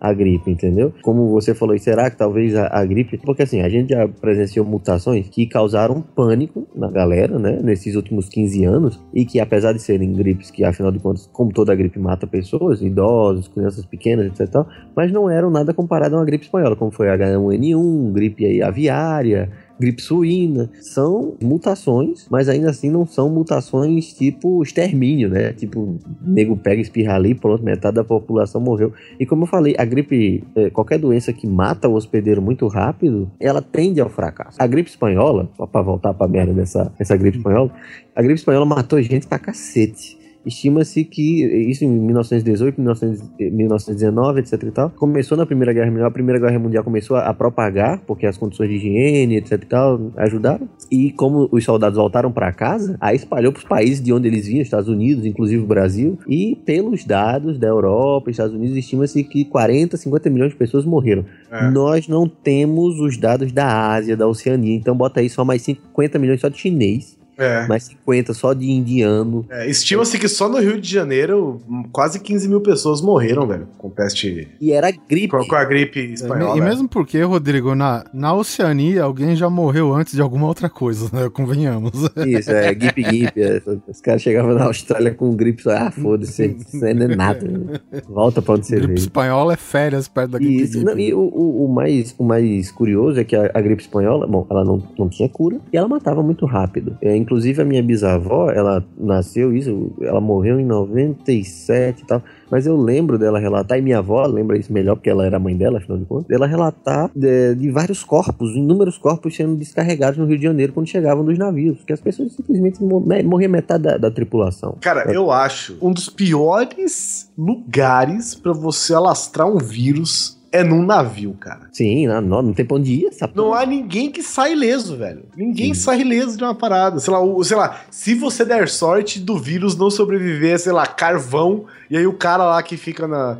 Aquecendo a- que ficava aquecendo as máquinas sobreviveu. Mas fora isso, cara, não tem escapatória. Você vai ficar 3, 4, 5 meses no mar. Meu, a chance do navio chegar um navio fantasma é gigante, velho. É, pelo amor de Deus, é horrível um negócio desse, cara. Inclusive, o nome dela, né, veio porque a, a grande epidemia da parada, os grandes números de mortes, veio da, da Espanha, né? Pra você ter uma ideia, a gente, a gente, é, o nome é esse, mas essa coisinha que surgiu na, na Espanha afetou metade da população mundial na época. Metade da população mundial teve essa porcaria e por incrível que pareça, provavelmente, pelo fato da doença ser muito violenta, a doença sumiu. O, o vírus acabou é, desaparecendo. Porque, claro, existiam pessoas imunes e exatamente por ele ser muito brutal, ele acabou eliminando seus hospedeiros e a onda de gripe foi embora e sumiu. Isso não quer dizer que não possa, como o Guilherme falou, e- existir outra onda de uma gripe Sim. louca, Sim. de alguém acordar, opa, mãe tá escorrendo no nariz. Meu filho, você tá morto. Pronto, acabou, o moleque tá Mãe, morto. meu- Seu nariz- meu nariz tá escorrendo, meu olho tá sangrando. O que tá acontecendo? Não, o nariz tá escorrendo literalmente, né? Tá derretendo. É, tá caindo o nariz. Cara, aí quando eles. é, quando começou a se espalhar pelo Brasil, né? Começaram aquela linda. As, as lindas receitas caseiras, né? É pitada de, de tabaco, alfazema, incenso, é, sal de quinino, remédio pra malária. Eu tenho a teoria que foi nessa daí que os caras descobriram o panetone, velho. Que misturava tanta merda, velho. Saiu aquela a- bosta. A massa de panetone surgiu daí. Foi misturando, misturando, surgiu o panetone, velho. Pode ser. E aí você vê, ó, ele, ele poderia ser uma das causas da nossa extinção novamente, né? Porque ele, a- ele se espalhou pelo mundo, ou pela metade do mundo inteiro. A sorte, né? Como aí tá o nosso cérebro e a nossa sorte, que o vírus não aguentou, né? Ele- Sim, aqui no Brasil estima-se que mais de 300 mil pessoas tinham falecido por causa da gripe. Inclusive o nosso presidente da República da época, Rodrigues Alves, em 1919, ele foi vítima da gripe e faleceu. O, o- o presidente da República que estava em posse. Na época, essa porcaria chegou até na Amazônia. Velho, hoje é difícil você chegar na Amazônia. Amazônia. Hoje você não chega na Amazônia, né? Exatamente. Imagina ah, naquela época, como é que nego chegava na Amazônia e ainda chegava doente com essa bosta. Ó, acho que era. Venceslau Brás, que era o presidente na época, hein? E é, pois aqui não. Dizendo que em 1919 morreu Rodrigues Alves. Já descobriu o problema. Rodrigues Alves pegou a gripe antes de assumir. Ele morreu e não chegou a assumir o cara. Ele foi assumir e aí, opa! Presidente, o que é isso saindo pelo seu. Esse é o meu c... saindo, realmente. É, digamos que foi tudo muito perto uma coisa da outra, entendeu? Ah, Esse- tá. O, o, o Venceslau Braz, a doença chegou no Brasil, o Venceslau Braz abriu todas as campanhas, aí houve eleição, ele ia sair do cargo, o cara ia assumir, aí o cara morreu e depois assumiu outro cara. Então, três caras no ano só. Por isso que teve essa loucura aí. Bem, a estimativa dessa pandemia e dessa da, do, do massacre que a gripe espanhola provocou, só entre 18 e 19, né, 1918 e 1919 variam entre 20 e 40 milhões de pessoas. A Primeira Guerra Mundial não matou tanta gente assim. A, a Primeira Guerra Mundial matou mais ou menos 9 milhões de pessoas. Ou seja, o vírus foi muito mais mortal, né? Do que a própria, Sim, que a própria Primeira Guerra. né? Que é o que a gente falou no início, que a gente começou a falar de gripe espanhola, bastava você, sei lá, arrancar um fio de. ter um pelo encravado na trincheira, você já, já era, né, pra você. Sim. Sua bota tá cheia d'água. Ih, perdeu o pé. Tá, cara. Mas esses vírus malditos, é, tanto quanto a peste bubônica, a peste negra e até os tremores de elo. Opa, porra, falei a mesma doença de novo. Falei pra vocês, ó, É, é, esse nome me conquistou, cara. T- é, tanto a peste negra quanto a gripe espanhola e até o, o- o- os tremores em Yellowstone, né, que são três grandes vetores que poderiam ter nos exterminado. É claro que o próprio ser humano, né, não está imune a isso, já que nós também tivemos alguns momentos em que nós mesmos poderíamos nos matar. É talvez o primeiro caso da gente causar nossa própria extinção, né? Sim. O ser se auto-exterminar. E um deles foi o submarino K-19. O grande problema que a gente vai relatar agora, né, do problema que houve com o K-19, a maior, o maior agravante, digamos assim, é a corrida armamentista, né? A corrida em geral, a Guerra Fria e a corrida armamentista, né? No Isso, entanto depois que da Segunda Guerra, bomba atômica, todo mundo queria ter. Pois é, porque o interessante é o seguinte: a guerra não era só interessante demonstrar através de ações que você era a maior potência do mundo. Você tinha que fazer o seu, né, o seu estante publicitário. Então, se você fosse o primeiro a fazer determinada coisa relacionada é, com guerra, enfim, qualquer coisa que você mo- demonstre uma vantagem tecnológica sobre o, o seu oponente, tava valendo, cara. No entanto, que os caras, pô, os caras mandaram o Yuri Gagarin de bicicleta pro espaço, né? Sim, vai aí. Mas eu, onde é que eu sento? Ih, vai logo. É, cara. Yuri Gagarin morreria de inveja da nave que resgatou o Matt Damon, cara, sabe? Imagina se o Yuri Gagarin ficar preso em órbita, os russos jogando umas cordas pra cima. Assim. Acho que vai pegar agora. Não, ele ia se transformar num satélite. Fica aí, cara. Fica mandando aí É. as notícias. É, exatamente. E os russos mandaram o Sputnik, né? O primeiro satélite. é, Exatamente, é. Que né, basicamente é uma laranja com palito de dente, mas eles, Isso. como Ah, eles queria eram os ver tu lançar essa porra Ótima na- vodka, hein? Ah, não é da vodka que você tá falando? Mas enfim, e os problemas do K-19 começaram até mesmo antes do K-19, né? Porque o Só, só K-19 pra explicar, Oliver, É. é- era um submarino soviético, né? nuclear, tecnologia, Isso. né? Experimental. Gente, qual a chance de ser um submarino soviético e não ser nuclear? É, Por favor, vai. é, não, tudo Mas bem. é tá, naquela época ainda era uma novidadezinha, ainda era tipo É. o- o reator nuclear pra fazer um, um submarino funcionar era uma novidade. Rapaz, as pessoas podiam sair gosmas amarelas de dentro do submarino, mas ele ia ser nuclear. É, então, o, o que acontece é o seguinte, os Estados Unidos, ele deu o primeiro passo, ele criou o submarino nuclear, o Nautilus, né? E aí, o que que acontece? Os soviéticos deram o segundo passo, construíram um submarino maior, maior, assim, mais eficaz, né? Entre grandes aspas aqui. Ele era mais veloz, né? E o conceito do submarino diziam que era muito diferente do outro, né? cara? É um sistema de construção totalmente diferente que o Nautilus, né? O submarino americano. Ele era mais rápido, submergia mais fundo e podia carregar mais armas, né? Ou seja, o K3, que foi o predecessor aí do K19, cara, ele tinha praticamente, assim, visualmente falando, né? Dando aquela bisoiadinha por cima, ele tinha as maiores vantagens sobre o, o- o armamento do, do mesmo tipo que os Estados Unidos tinham, né? Sim. Pra você ter ideia, o Nautilus, se eu não me engano, eles fizeram. Os americanos fizeram uma missão que era chegar até o, o Polo Norte com o submarino. E os russos também eles agendaram pra fazer a mesma viagem, claro, porque eles têm que demonstrar que são melhores, né? É basicamente o que um fazia, o outro fazia, ou tentava Isso. fazer melhor. Os, os russos mandaram um satélite, americano queria mandar um astronauta, os russos quis- mandaram primeiro o cara, os caras, então a gente vai mandar alguém da Lua. O mesmo esquema era com armas, o mesmo esquema era com quem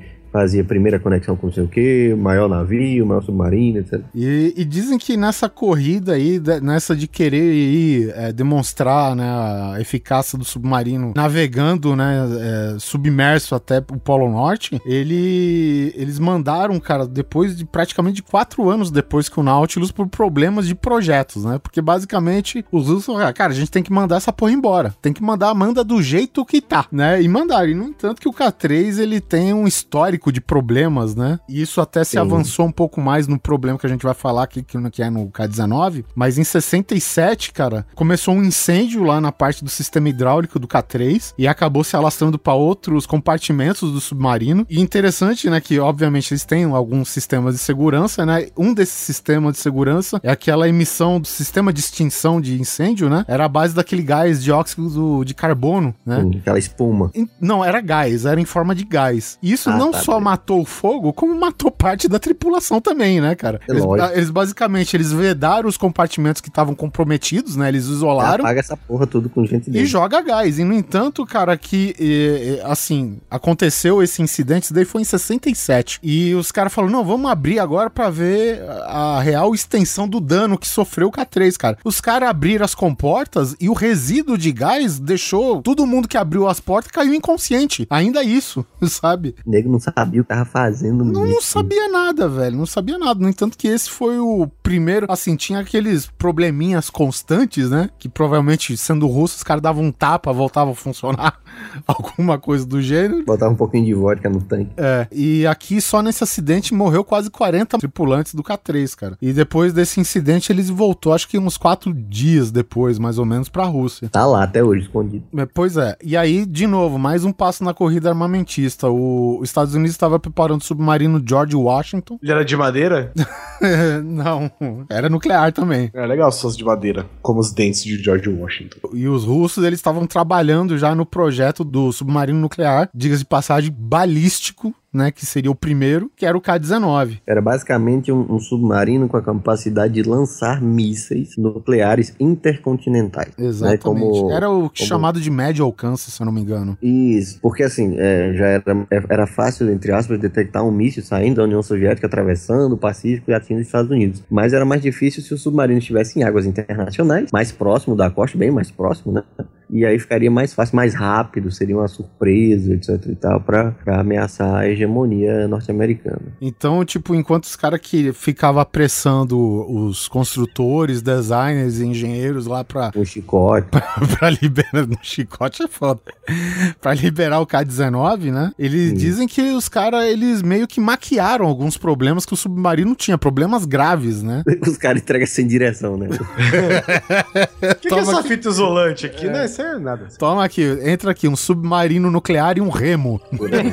E diz, cara, que basicamente o, o K-19, o que, que é? Qual que é a diferença dos submarinos a diesel? Assim, digamos a, a diferença fundamental, né? E os submarinos nucleares. É que a parte que era destinada pro tanque de diesel, ela foi convertida, né? Pra acoplar o sistema de reator nuclear, né, cara? Então foi um espaço.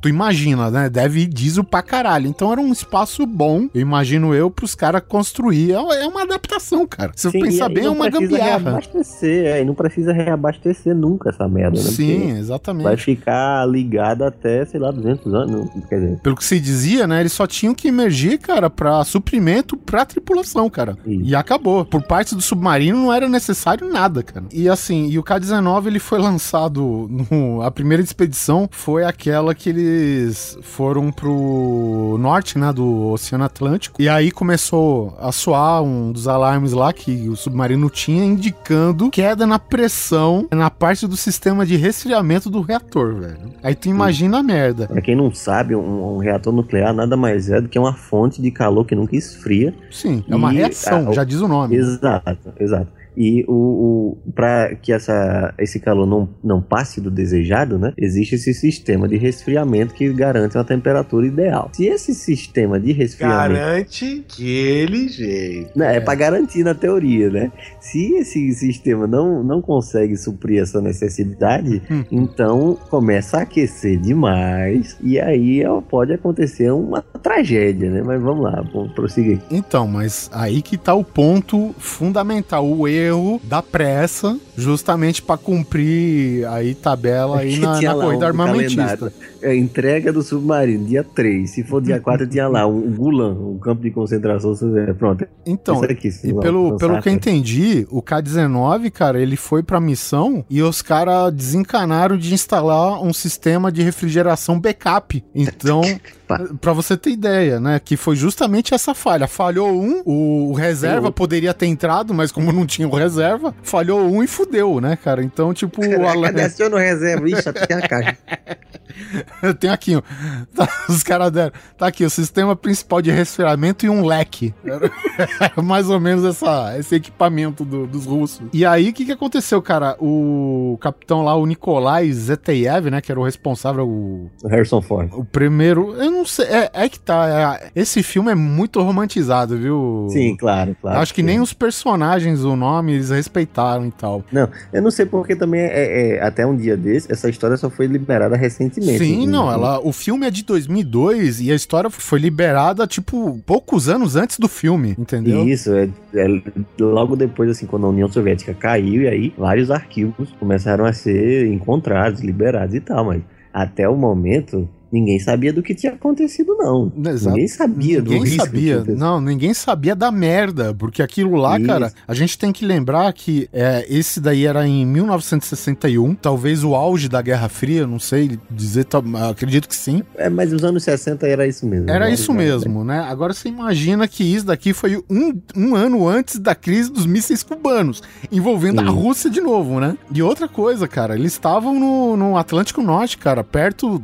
Digamos, dos Estados Unidos, né? O que, que uma explosão nuclear de um navio, de um submarino russo perto dos Estados Unidos significaria na época? Não, o, o maior problema era o seguinte, assim, houve o o que acabou, o que todo mundo temia acabou acontecendo, né? Acabou é, devido ao uso do submarino é, a níveis excessivos de profundidade, porque beleza, ah, o submarino aguenta 300 metros de profundidade, ah, vamos ver se aguenta mesmo. E como o Oliver bem frisou, o submarino foi entregue é, nas pressas e muita coisa foi faltando, né? Nesse, nesse lance de vamos ver até onde vai esse troço, o equipamento que devia funcionar direitinho e até poderia ter funcionado, né? É, acabou sendo danificado e começou a subir a pressão, o sistema de resfriamento começou a dar pau. E Porque, outra vamos coisa, ser sinceros também, qual a chance naquela época, onde o negócio ainda era experimental, de você levar um submarino nuclear pra guerra. Não só isso, Guizão, você não tinha o equipamento adequado, você não tinha a tripulação com o treinamento adequado. Isso. E você não tinha um médico com treinamento adequado pra lidar com os tripulantes inadequados que sofreram da radiação, cara. Isso, não, Cara, tu imagina a merda. Se você, vou fazer um cross promo aqui.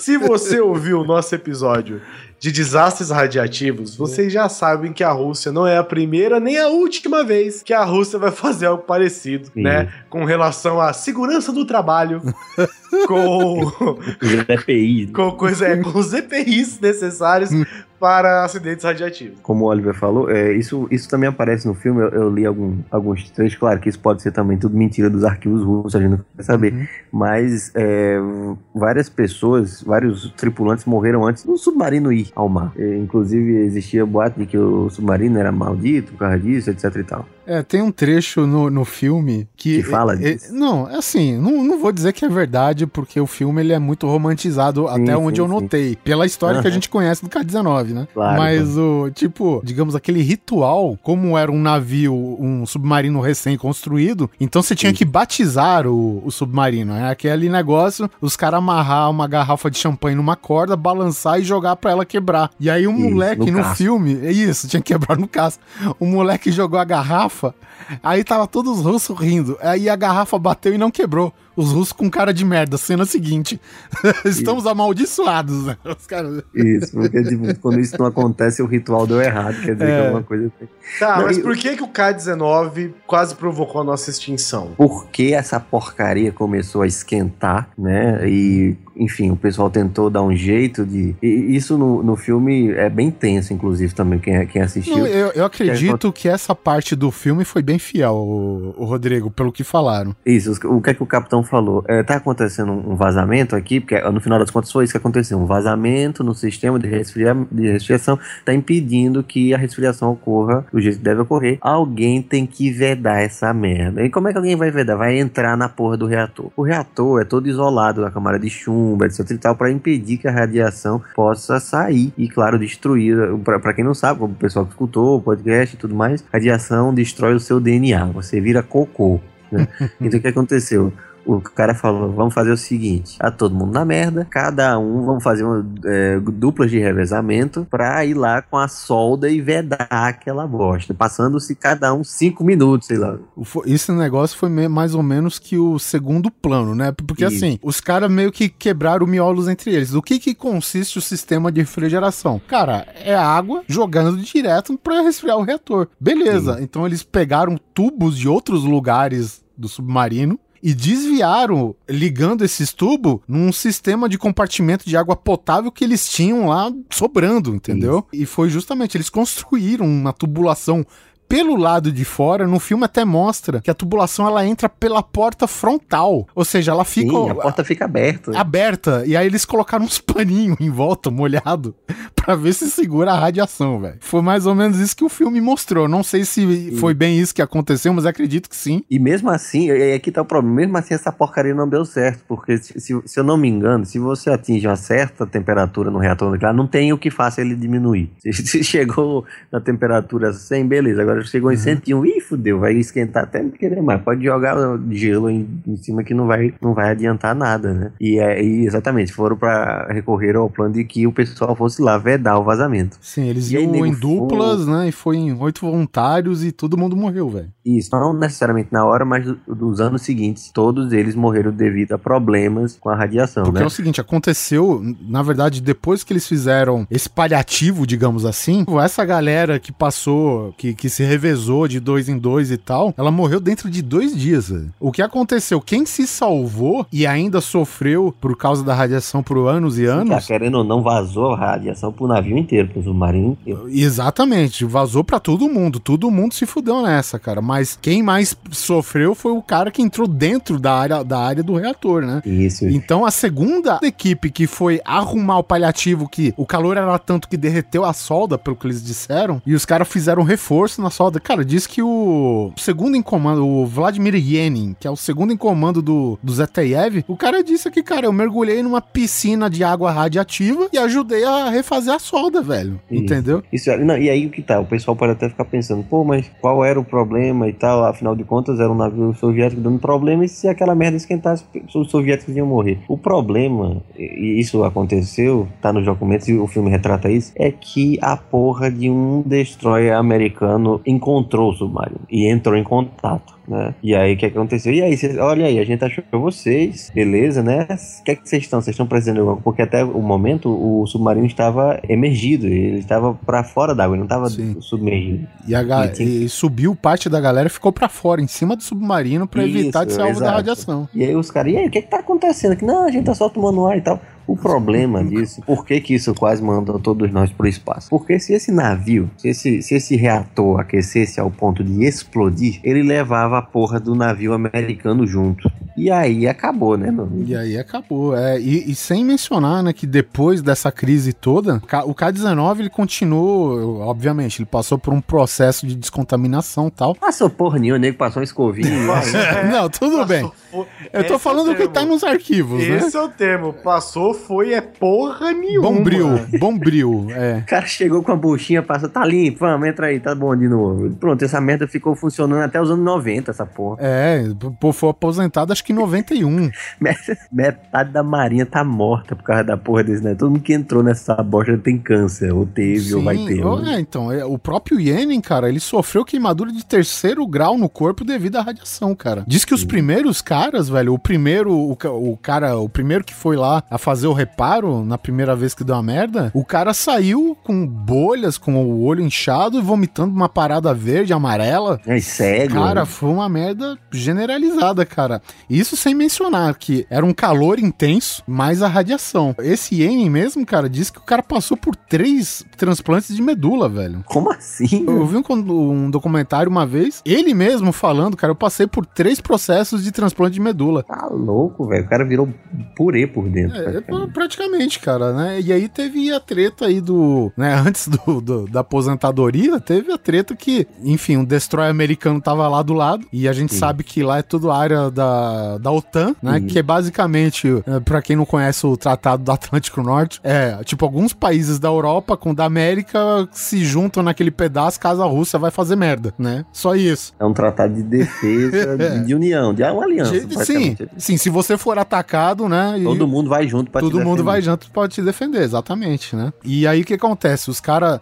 O K-19. Olha, olha só a merda, velho. Os caras emergiram, a anteninha saiu, a anteninha tava quebrada, velho. Ainda isso. O K-19, aí eles emitiram é, com um transmissor de baixa potência, né? E acabou que aqueles é, submarinos, é, o S-270 a diesel dos russos, acabou atendendo, né? E tipo, Sim. eles foram lá e, e começaram a evacuar o submarino, né? Então, uma historinha engraçada lá que o, o comandante desse S-270, né? Tava conversando com o Né? O capitão do K-19. E o ZTEV falou: Cara, é, eu tô com medo que essa merda exploda, né? Que... Aí o cara falou: É, explosão? Explosão de que tipo? Caralho, que tipo de explosão que essa merda vai gerar, velho? Nuclear, é claro, né, meu? Então é. No entanto, que o apelido depois do K-19 ficou de Hiroshima, né? No, fi- no filme eles colocam Widowmaker, né? O fazedor de viúvas, mas isso é fantasioso. O apelido real do K-19 era Hiroshima, cara, pra vocês terem ideia. E o medo da nossa extinção se deveu a que provavelmente poderia ter uma guerra nuclear. Não só, cara, porque, assim, eu, acredito, cara, que a explosão ia comprometer parte dos Estados Unidos também, cara. Tem esse agravante, não só o destroyer americano, como as estações da OTAN. Então, tu imagina, cara, porque se você mexeu com a OTAN, você não mexeu só com os Estados Unidos, velho.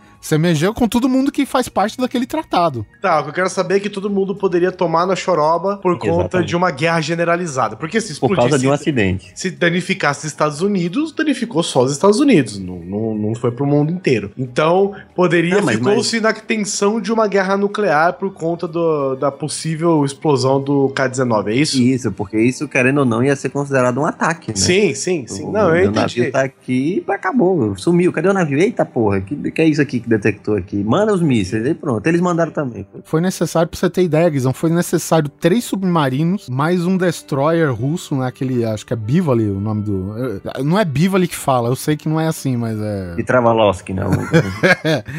Eles rebocaram, velho, com corda, corre... quer dizer, a princípio eles tentaram com corda, mas a correnteza era muito forte, sem mencionar que o submarino é um puta de um cavalo, né? Sim, é grande. Então era, era muito grande, impossível, as cordas arrebentavam tudo. E no final das contas, o K-19 ele foi rebocado pelo navio russo Aldan, né? O drama terminou lá pelos dias 9 e 10 de julho, né? Que eles conseguiram levar o submarino até Murmansk, né? É interessante isso e e é legal você pensar que um ano depois, né, quase aconteceu a mesma parada, só que ao contrário, né? Os Estados Unidos socou um monte de míssil nuclear apontando pra Rússia lá no território próximo, Na União Turquia. Soviética, na, Na Turquia, Turquia, né? Socou um milhão, assim, na A gente, tá botando, a gente tá botando aqui é só assim, sabe? A gente achou Vai bonito. que, é, tá ordenando aqui, tá mirando, tá apontando pra vocês, mas é só pra ah, observar a grandeza do seu país, é. E aí a Rússia virou e falou assim: ah, tudo bem, eu achei bonito o seu gesto, eu vou fazer a mesma coisa. Aí colocou um monte de míssil Alô, nuclear. Fidel?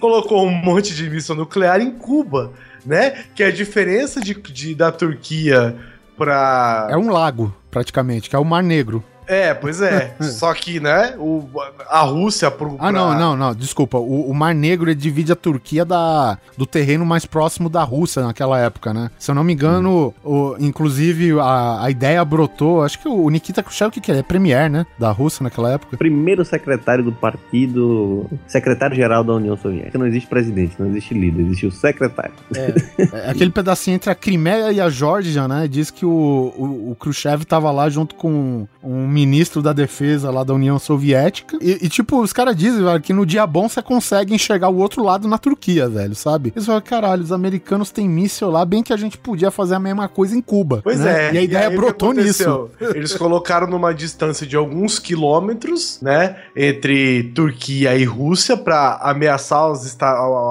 ameaçar a União Soviética, e a Rússia resolveu colocar os mísseis dela do outro lado da rua de Miami, né, que é em Cuba. Sim, sim. Tem um detalhe interessante também isso, porque Cuba, apesar de ter, de ter havido uma revolução eh, socialista em Cuba, Cuba não era parte da União Soviética. Até o momento, Cuba eh, era, digamos assim, tinha contatos e tal, até que depois que foi tomado o governo totalmente, Fidel se tornou ditador de Cuba, e aí houve a relação de contato, mas até o momento Cuba não era uma, uma digamos assim, uma filial da União Soviética. Teve a merda da invasão da Baía dos Porcos. Né? Os Estados Unidos tentaram invadir Cuba e derrubar o poder. E aí Fidel ficou puto, né? E falou: puta merda, esses filhos da puta vão querer me matar. E realmente, eu- eh, quem for procurar isso, tentaram matar o Fidel mais de 100 vezes. Botar, tinha uns planos mirabolantes, tinha uns planos de botar urânio no charuto dele. era assim, É, envenenar, envenenar milkshake. e tem umas paradas bem loucas. Tentaram matar.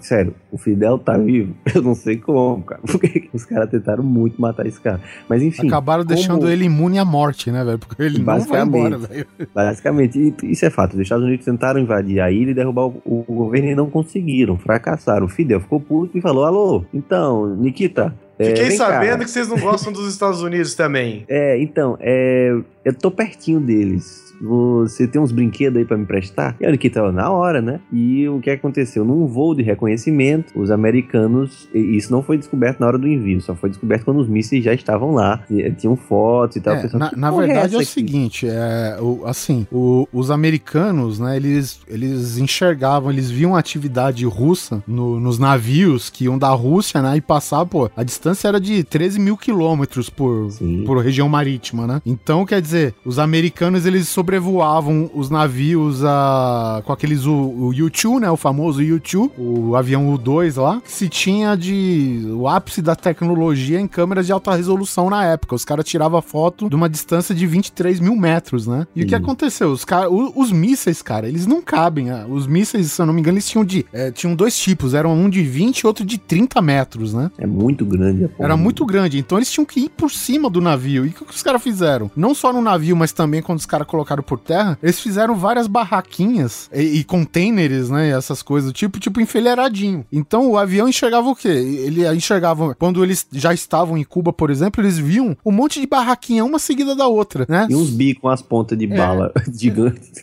Os caras começaram a ver, cara, tem que tá tendo muita atividade na, da, porque, porra, era 13 mil Os quilômetros. caras estão indo fazer aí, né? Olha, olha só o que, que a Rússia transportou pra lá, velho. 40 mil soldados da infantaria levaram 60 mísseis nucleares e pra levar tudo isso ainda foi usado 85 navios, cara, que saíram dos portos soviéticos, mano. E outra, é, a missão, os caras só souberam quando tava em alto mar, longe do- dos limites da Rússia no, no espaço marítimo. Os caras abriram o envelope depois que, que saíram né, da, da área portuária. Ah, a gente tá indo pra Cuba, beleza. Então dá as coordenadas aí, a gente vai pra lá. E todos eles aportaram lá em Mariel, lá em Cuba, né? Exatamente. Não, e os mísseis que foram plantados em Cuba, eles tinham o alcance de atingir até São Francisco, na, na Califórnia, É, entendeu? do outro lado dos Estados Unidos. Exatamente. Então, assim, é, de um, de um, de um ponto geral de alcance seria o equivalente a, a 3 mil quilômetros. Isso facilmente atingia Washington, Nova York, todas as Não, cidades. é, só lembrando que assim, tinha uma distância considerável, né? Sim. Entre a Turquia e a Rússia, onde estavam os mísseis colocados. Em Cuba, velho, o míssil fazia sombra na praia dos Estados Unidos. É, os caras até fizeram uma projeção que, é tipo, muito perto, é muito se perto. os caras lançassem de, de uma cidade lá de Cuba que chama San Cristóvão, os caras poderiam atingir Washington, né? O raio de ação dos mísseis, né? Poderia atingir Washington, Baltimore, o centro de comando de estratégia aérea em Nebraska e todo o sudeste dos Estados Unidos ia pro saco. Essas eram as, as primeiras projeções que os caras fizeram, né? Não, ia varrer os Estados Unidos, cara. Consequentemente, os Estados Unidos ia varrer a Rússia também. Isso. né? E aí começou-se uma tensão mundial, né? Depois que veio a público essas informações. Começou uma, uma, uma apreensão, na verdade começou um na mão mundial, né? Hum. É, foi montada aquela comissão lá, aquela ex-com, né? Que, enfim, era o Kennedy e todos os cabeção militar lá dos Estados Unidos. E, e que parte da estratégia, cara, era vigilância constante, cara. Pra você ter ideia, pelas fotos que os aviões do 2 eles tiravam, os caras conseguiam adivinhar mais ou menos o tipo de arma que os caras estavam carregando pela, pelos rastros no chão, cara. Uhum. É sinistro. Cara, pelo rastro no chão, a gente tá fudido. Os caras estão colocando tal míssil. Cara, Isso, foi porque assim, os mísseis ficavam literalmente a uns 150 quilômetros né, do, do- dos Estados Unidos, a, a, a distância que Cuba fica do ponto mais próximo nos Estados Unidos. Olha que ridículo. É, E, tipo, o, o Kennedy, e ele falou, ligou lá pro telefonezinho vermelho, ele ligou, Nikita, ó, isso aí não vai rolar não, velho. A gente não vai permitir isso não, é, mas isso aí é só pra de- se defender, cara. Vocês invadiram Ah, mas isso foi bem mais tarde, né, Rodrigo? Isso daí, o o, quê? o Kennedy, a- até aí, você tá falando quando o Kennedy discursou pra nação já, né? Que Não, é- não, não. Isso aí eram só, o, o- digamos assim, os diálogos internos que não eram Ah, divulgados. bom, Isso a tá, gente sabe sim, só hoje. ok. De, de- de telefones, porque assim, querendo ou não, é, hoje a gente sabe que a crise foi é, resolvida nas intocas. É, Não- sim, não sim. foi tipo, não foi tipo um gritando pro outro, seu filho da puta, tira essa porra daí, não, não vou tirar não, tá bom, não, tira, cara, tá bem. foi, foi diplomacia por debaixo dos panos ainda, cara, sabe? Sim, sim, sim. Eu, mas o Kennedy mesmo falou, tipo, ó, a gente, e falou pros russos, a gente não vai admitir. Os russos, ah, mas a gente também não vai admitir, e aí? E ficou nessa bosta. O problema foi dia 27 de outubro de 62, quando outro avião espião americano foi tirar outras fotos e foi abatido. Foi abatido, É. exatamente. E o piloto morreu. Isso, o piloto morreu e aí gerou uma merda do caralho. E o nego falou: pronto, é agora. Acabou-se tudo, os americanos vão invadir com tudo, ou então Cuba vai lançar. Cuba lançar, né? Cuba lançar a porra dos mísseis na gente. É que a, e- a parada foi, foi muito grave no sentido do seguinte também. Os Estados Unidos viu que a merda tava aumentando e o plano dos militares era é, primeiro ataque aéreo em Cuba e depois invasão por terra, né? E, e- e- e os caras queriam isso. E o Kennedy, ca- cara, isso daí vai dar merda, velho. Porra, os caras tá com os mísseis todos prontos, pelo menos acho que três bases operacionais já, pra lançar três mísseis direto nos Estados Unidos. Ok, os Estados Unidos ia retalhar, mas e aí? Todo mundo ia se fuder, não interessa isso, né? Não- É, é aí que tá o, o princípio da nossa possível extinção, Ex- né? Exatamente. Porque todo mundo sabia quais eram as implicações de bombas nucleares, né? Com Hiroshima e Nagasaki na cabeça aí. E, porra, as armas que eles tinham era. Hiroshima era brincadeira. É, disso aí, exatamente. que E aí começou-se, inclusive, foi nesse período do, do- da história onde começaram a se popularizar tanto essa cultura antinuclear dos Estados Unidos, no sentido de você ter sempre um. você comprar um bunker para ter na sua casa. Você estocar comida, você, sei lá, comprar máscaras de gás espalhou esse terror, esse, Isso, esse terror que, que, se, que se isso que se que foi é, que segurou até o fim da Guerra Fria, né? Ou seja, foram Isso, era ensinado nas escolas, como é, reagir. como reagir, como sobreviver, onde, como se esconder, é. Foi toda uma, uma coisa. E o mundo ficou só assistindo essa tensão aí, né? Essa tensão durou 13 dias. 13 Ah, dias. E tem filme disso também, né? É, os 13 dias Os que abalaram 13. o mundo, exatamente. Exatamente. Foram 13 dias de, de, de discussão, de conversa, de falar, olha, se eu tirar. É, é, resumidamente, e, o Brasil teve participação nisso, como nossos diplomatas estiveram lá para tipo mediar as conversas, é de dizer o seguinte: beleza, os soviéticos vão tirar os mísseis, mas vocês tiram os mísseis da Turquia e também nunca mais vão invadir Cuba. Esse foi o acordo conseguiu acalmar os nervos aí, né? E, assim, querendo ou não, a, a sorte também foi que o secretário-geral da União Soviética, Nikita Khrushchev, ele, ele que foi que veio depois de Stalin, se fosse o Stalin, eu, eu não sei se o negócio teria dado tão certo assim, né? Mas o Khrushchev, ele era um cara muito, muito centrado. Ele, apesar de, né, enfim, ele estava comandando um, um país totalitário e tudo mais, mas ele era um cara que, ele não queria ver o planeta inteiro pegando fogo, né? Com 6 mil bombas nucleares sendo disparadas de uma vez. É, ex- exatamente. O plano do- de colocar os mísseis em Cuba, a princípio, era pra você ter a mesma vantagem que o seu oponente, cara. Não é de colocar lá e Isso. vamos atirar, né? Então é, é para ele ter o mesmo, o, o mesmo nível de, de controle que os Estados Unidos tinha antes com os mísseis lá, o- os mísseis na Turquia, por exemplo, né? Ah, O que, é, o que é irônico, porque os soviéticos eles em nenhum momento ame- ameaçaram invadir a Turquia, mas os americanos não toleraram os mísseis próximos a Cuba. É, ué, tu não botou ali no meu carro? É, e diga-se passagem, Rodrigo, a primeira negociação que houve, os americanos sequer cogitaram a ideia de tirar os mísseis da Turquia, não, velho. E, Inclusive, quando os mísseis da Turquia foram tirados de lá, não foi nem exigência do, do Khrushchev, cara. Foi um, um oficial mais linha dura lá, que ele refez a proposta e mandou pro Kennedy de volta, cara. Ele falou, cara, se eu não posso Sim. ter aqui, você não pode ter lá. E, e, na minha opinião, nada mais justo, né? Sim, sim, claro. O, o problema é o seguinte, Obviamente. o Khrushchev, obviamente, na minha cabeça, o Khrushchev também não queria que desse merda. Óbvio. Sim, Só que o que acontece, cara? Você não tem o controle de todos os seus homens plenamente, cara. Sim, sempre tem um doido. Qualquer dedinho nervoso lá podia soltar um míssil nuclear nos Estados Unidos e a merda era generalizada. Com ordem ou sem, cara, do Khrushchev. Isso que é o, o problemático. E também teve o agravante que os Estados Unidos começou a fazer o bloqueio no mar, né? Dos russos em direção a Cuba. Teve isso ainda. Eu não me lembro, eu não me lembro onde é que eu li isso. Se alguém aí no- nos comentários e e-mails puder me ajudar, é que houve momentos em que o Fidel quis lançar os mísseis. Tipo, eu vou lançar essa merda. Alguém, eita caralho, controla o barbudo. É, ele, te- ele tava pondo pilha, né? Se dizia. Isso, não, tipo, é porque os Estados Unidos, querendo ou não, ameaçaram invadir de novo, né? Os caras, se invadir, se aparecer mais alguém aqui, eu lanço, entendeu? E aí os caras, tipo, não, peraí, calma. Os soviéticos me falam, peraí, cara, peraí, não, não vai ser só a sua ilha que vai dançar, não. Vai o resto todo, entendeu? Então vamos ter uma, uma calminha aí. Ninguém quer ser invadido, ninguém quer morrer hoje. Vamos, vamos respirar um pouquinho e tal. E querendo ou não, como o Guizão falou, até o final de- da União Soviética 91, em 89, 96 já estava diminuindo. É, o terror de uma ameaça nuclear existiu. É, ho- hoje as bombas são menos é, frequentes, né?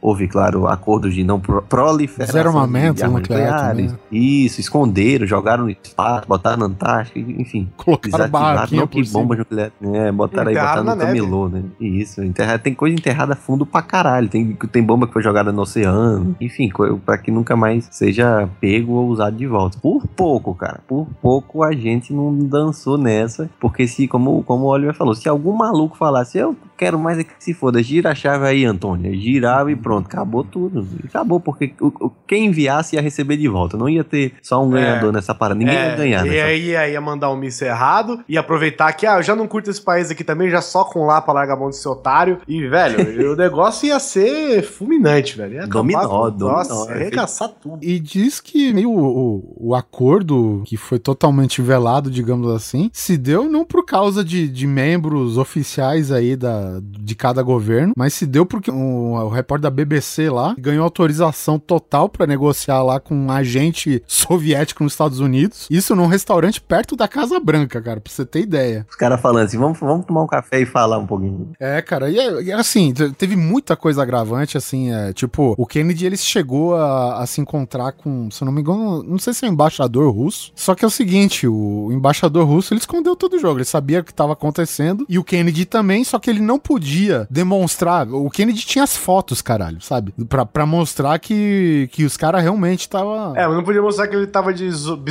a. Não, o- não, não é questão de bisoiar. Bisoiar, todo mundo sabia que eles Todo, estavam todo mundo bisoiava. É, todo mundo bisoiava. O que ele não podia mostrar é que ele sabia que tinha mísseis nucleares lá, pra ele não perder o efeito o- do, do ataque surpresa, caso eles decidissem invadir Cuba. Até teve um encontro, acho que. é, Onde que foi, cara? Acho que foi em Nova York, que tinha um outro embaixador russo lá, e, e isso foi. Um, acho que momentos antes do, do discurso do Kennedy, né? Digamos, o diretor lá da reunião, ele se dirigiu pra esse embaixador russo e falou: Cara, vocês estão levando armamento nuclear lá pra território cubano? Aí o, o cara respondeu: Ah, na hora certa você vai saber. Isso que o cara respondeu. Aí falou: Ah, é, na hora certa? Negada, baixa os lençol do- dos painéis aí. Os caras, pô, uma- uns painéis com as fotos ampliadas, gigantesca, velho. E os missão bonito lá olhando de cima. Tá aqui o que eles estão fazendo. E aí sim o, o Kennedy se dirigiu à nação, falou do problema e prometeu pra Rússia que caso desse merda ele ia retalhar. Cara, se falava em o fim do mundo comunista, pra você ter ideia. Esse é o fim do mundo, só o mundo mesmo. É, só do mundo, não precisa ser comunista. Esse é o fim pra todo mundo, qualquer um. Você escolhe aí qualquer sistema aí, você ia se fuder também. Todo mundo ia rodar na tabela desse negócio, cara. Ia sobrar pra, ia sobrar pra todo mundo, cara. Ia voltar medieval, Neandertal, ia, Nada cara, pedra. ia voltar a idade da pedra, velho. Não, ia ser, cara, todo mundo ia rodar. Não ia sobrar, ninguém ia sair ileso dessa parada, cara. Planeta dos macacos, velho. Esse é planeta dos macacos. A gente ia estar fazendo bússola com folha na água e clipes. Até agora, velho. Ia estar gente morando, ia ser Fallout, velho. Ia estar gente morando do lado de míssil que não explodiu.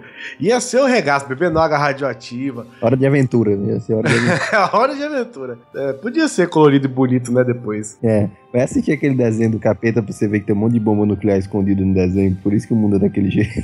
É, Guerra dos Cogumelos, né? Não, o Hora de Aventura é o, é o nosso mundo depois de uma guerra nuclear. É, depois da guerra, de, da, da guerra dos Cogumelos. Ah, não lembro se esse é o nome da guerra. Que já se ligou que cogumelos são, né? E Sim, os, os cogumelos nucleares. Sim. No dia 28, o Khrushchev anunciou que ia atender os pedidos, desde que Estados- os Estados Unidos atendessem o deles, né? É o famoso, como minha avó fala, Deus pôs a mão na cabeça desse homem. E aí os Estados Unidos só confirmou também com mais voo de U-2 por cima deles lá, até confirmar que os caras estavam desmontando tudo. E aí os caras relaxaram um pouco. Foi o jogo de truco da cidade da guerra. Valendo toba. Foi um jogo de truco valendo toba, velho. Então os dois estavam com o toba na mão ali pra apostar. E um mandou truco, o outro três, outro eu não sei jogar truco, tá? O outro três, outro vai marreco, não sei o que. No final, Dá uma piscadinha pro parceiro pra falar que tá Deu com o uma zap. piscadinha, um não arregou pro outro, não fizeram o raca lá do sei do que, não sei o que lá, pra provar quem é que tinha as bolas mais roxas.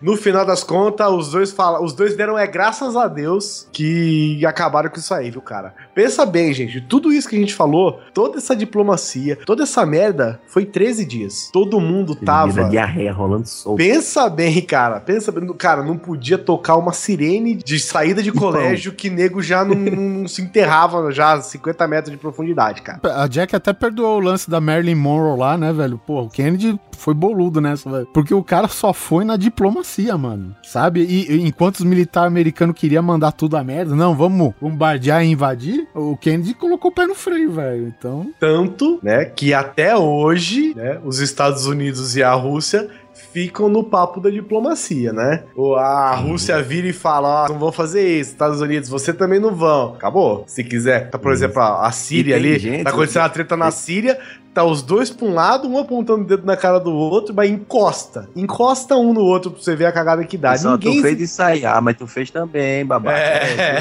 pois é. Os caras tão nessa aí, velho. A verdade é que os, os duas nações estão é, zoando com a nossa cara e a gente aqui com o. na mão. Exatamente. Não, e, e só para alimentar a teoria da conspiração, existem, né, aquelas suposições de que os assassinos do Kennedy tivessem sido exatamente os militares que ele freou durante a crise. Né? Tem gente que diz que foi a máfia, tem gente que diz que foi o maluco. Ah, é? Que eles queriam. Que eles queriam Tem- não, ter tem gente que diz- da guerra, né? Não, não, não, não, não, é assim, é não, Não só tinha isso, pulso mas firme. porque supostamente o- é, tipo, o Kennedy estava ameaçando no final das contas a indústria bélica, que é riquíssima, né? Exato. E acabaram, tipo, ah, mata esse presidente aí pra ver se ele para com isso e a gente arranja outro cara que seja pulso firme e bota essas coisas pra funcionar. do- Caralho. no- Mata o presidente pra ver se ele para com isso. O cara era que duro na queda. Eu acho que deu. Ah, Engraçado, né? Eu acho que deu. lá, vamos dizer que essa teoria faz parte, é uma teoria concreta. Os caras inventaram 300 jeitos diferentes pra matar o Fidel, mas o Kennedy não. O Kennedy só com um tiro na cabeça dele no meio da rua, com todo mundo vendo, filmando, foda-se. ainda, ainda foi um fala que Big foi Brother a parada, mano. Foi pro paredão, literalmente. né? Não, foi pro capotão.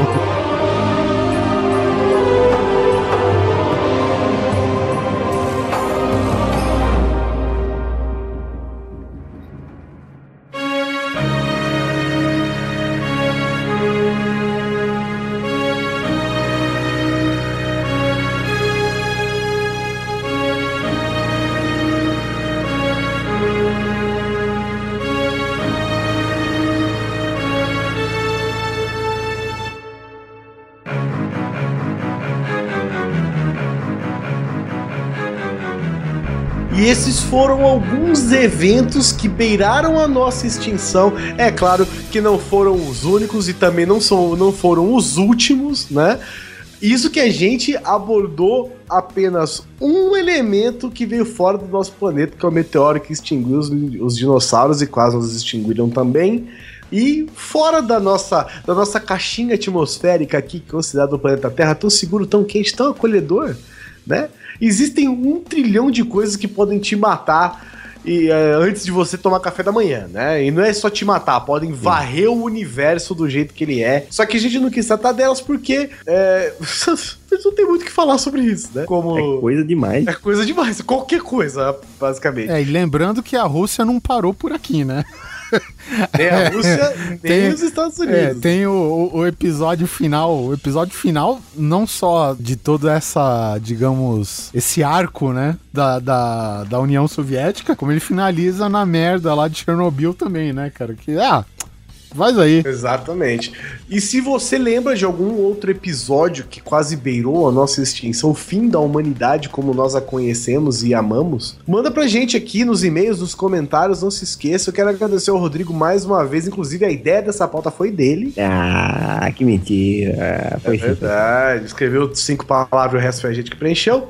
Mas Exatamente. foi a O ideia. importante é quem dá a iniciativa, quem, quem É verdade, o importante é a proatividade. criatividade. Iniciativa é, é a primeira palavra do vocabulário russo, né? Segunda é empurra. Isso. Rodrigo, obrigado mais uma vez, meu querido Oliver Pérez, você que está sedento, É. peça uma música. Cara, eu vou pedir uma música velha dessa vez, hein? Eu vou pedir Nuclear Assault com a música Radiation Sickness. Acho que é bem propícia pra esse finalzinho. É isso aí, e se a humanidade se segurar, nos vemos na próxima quinzena.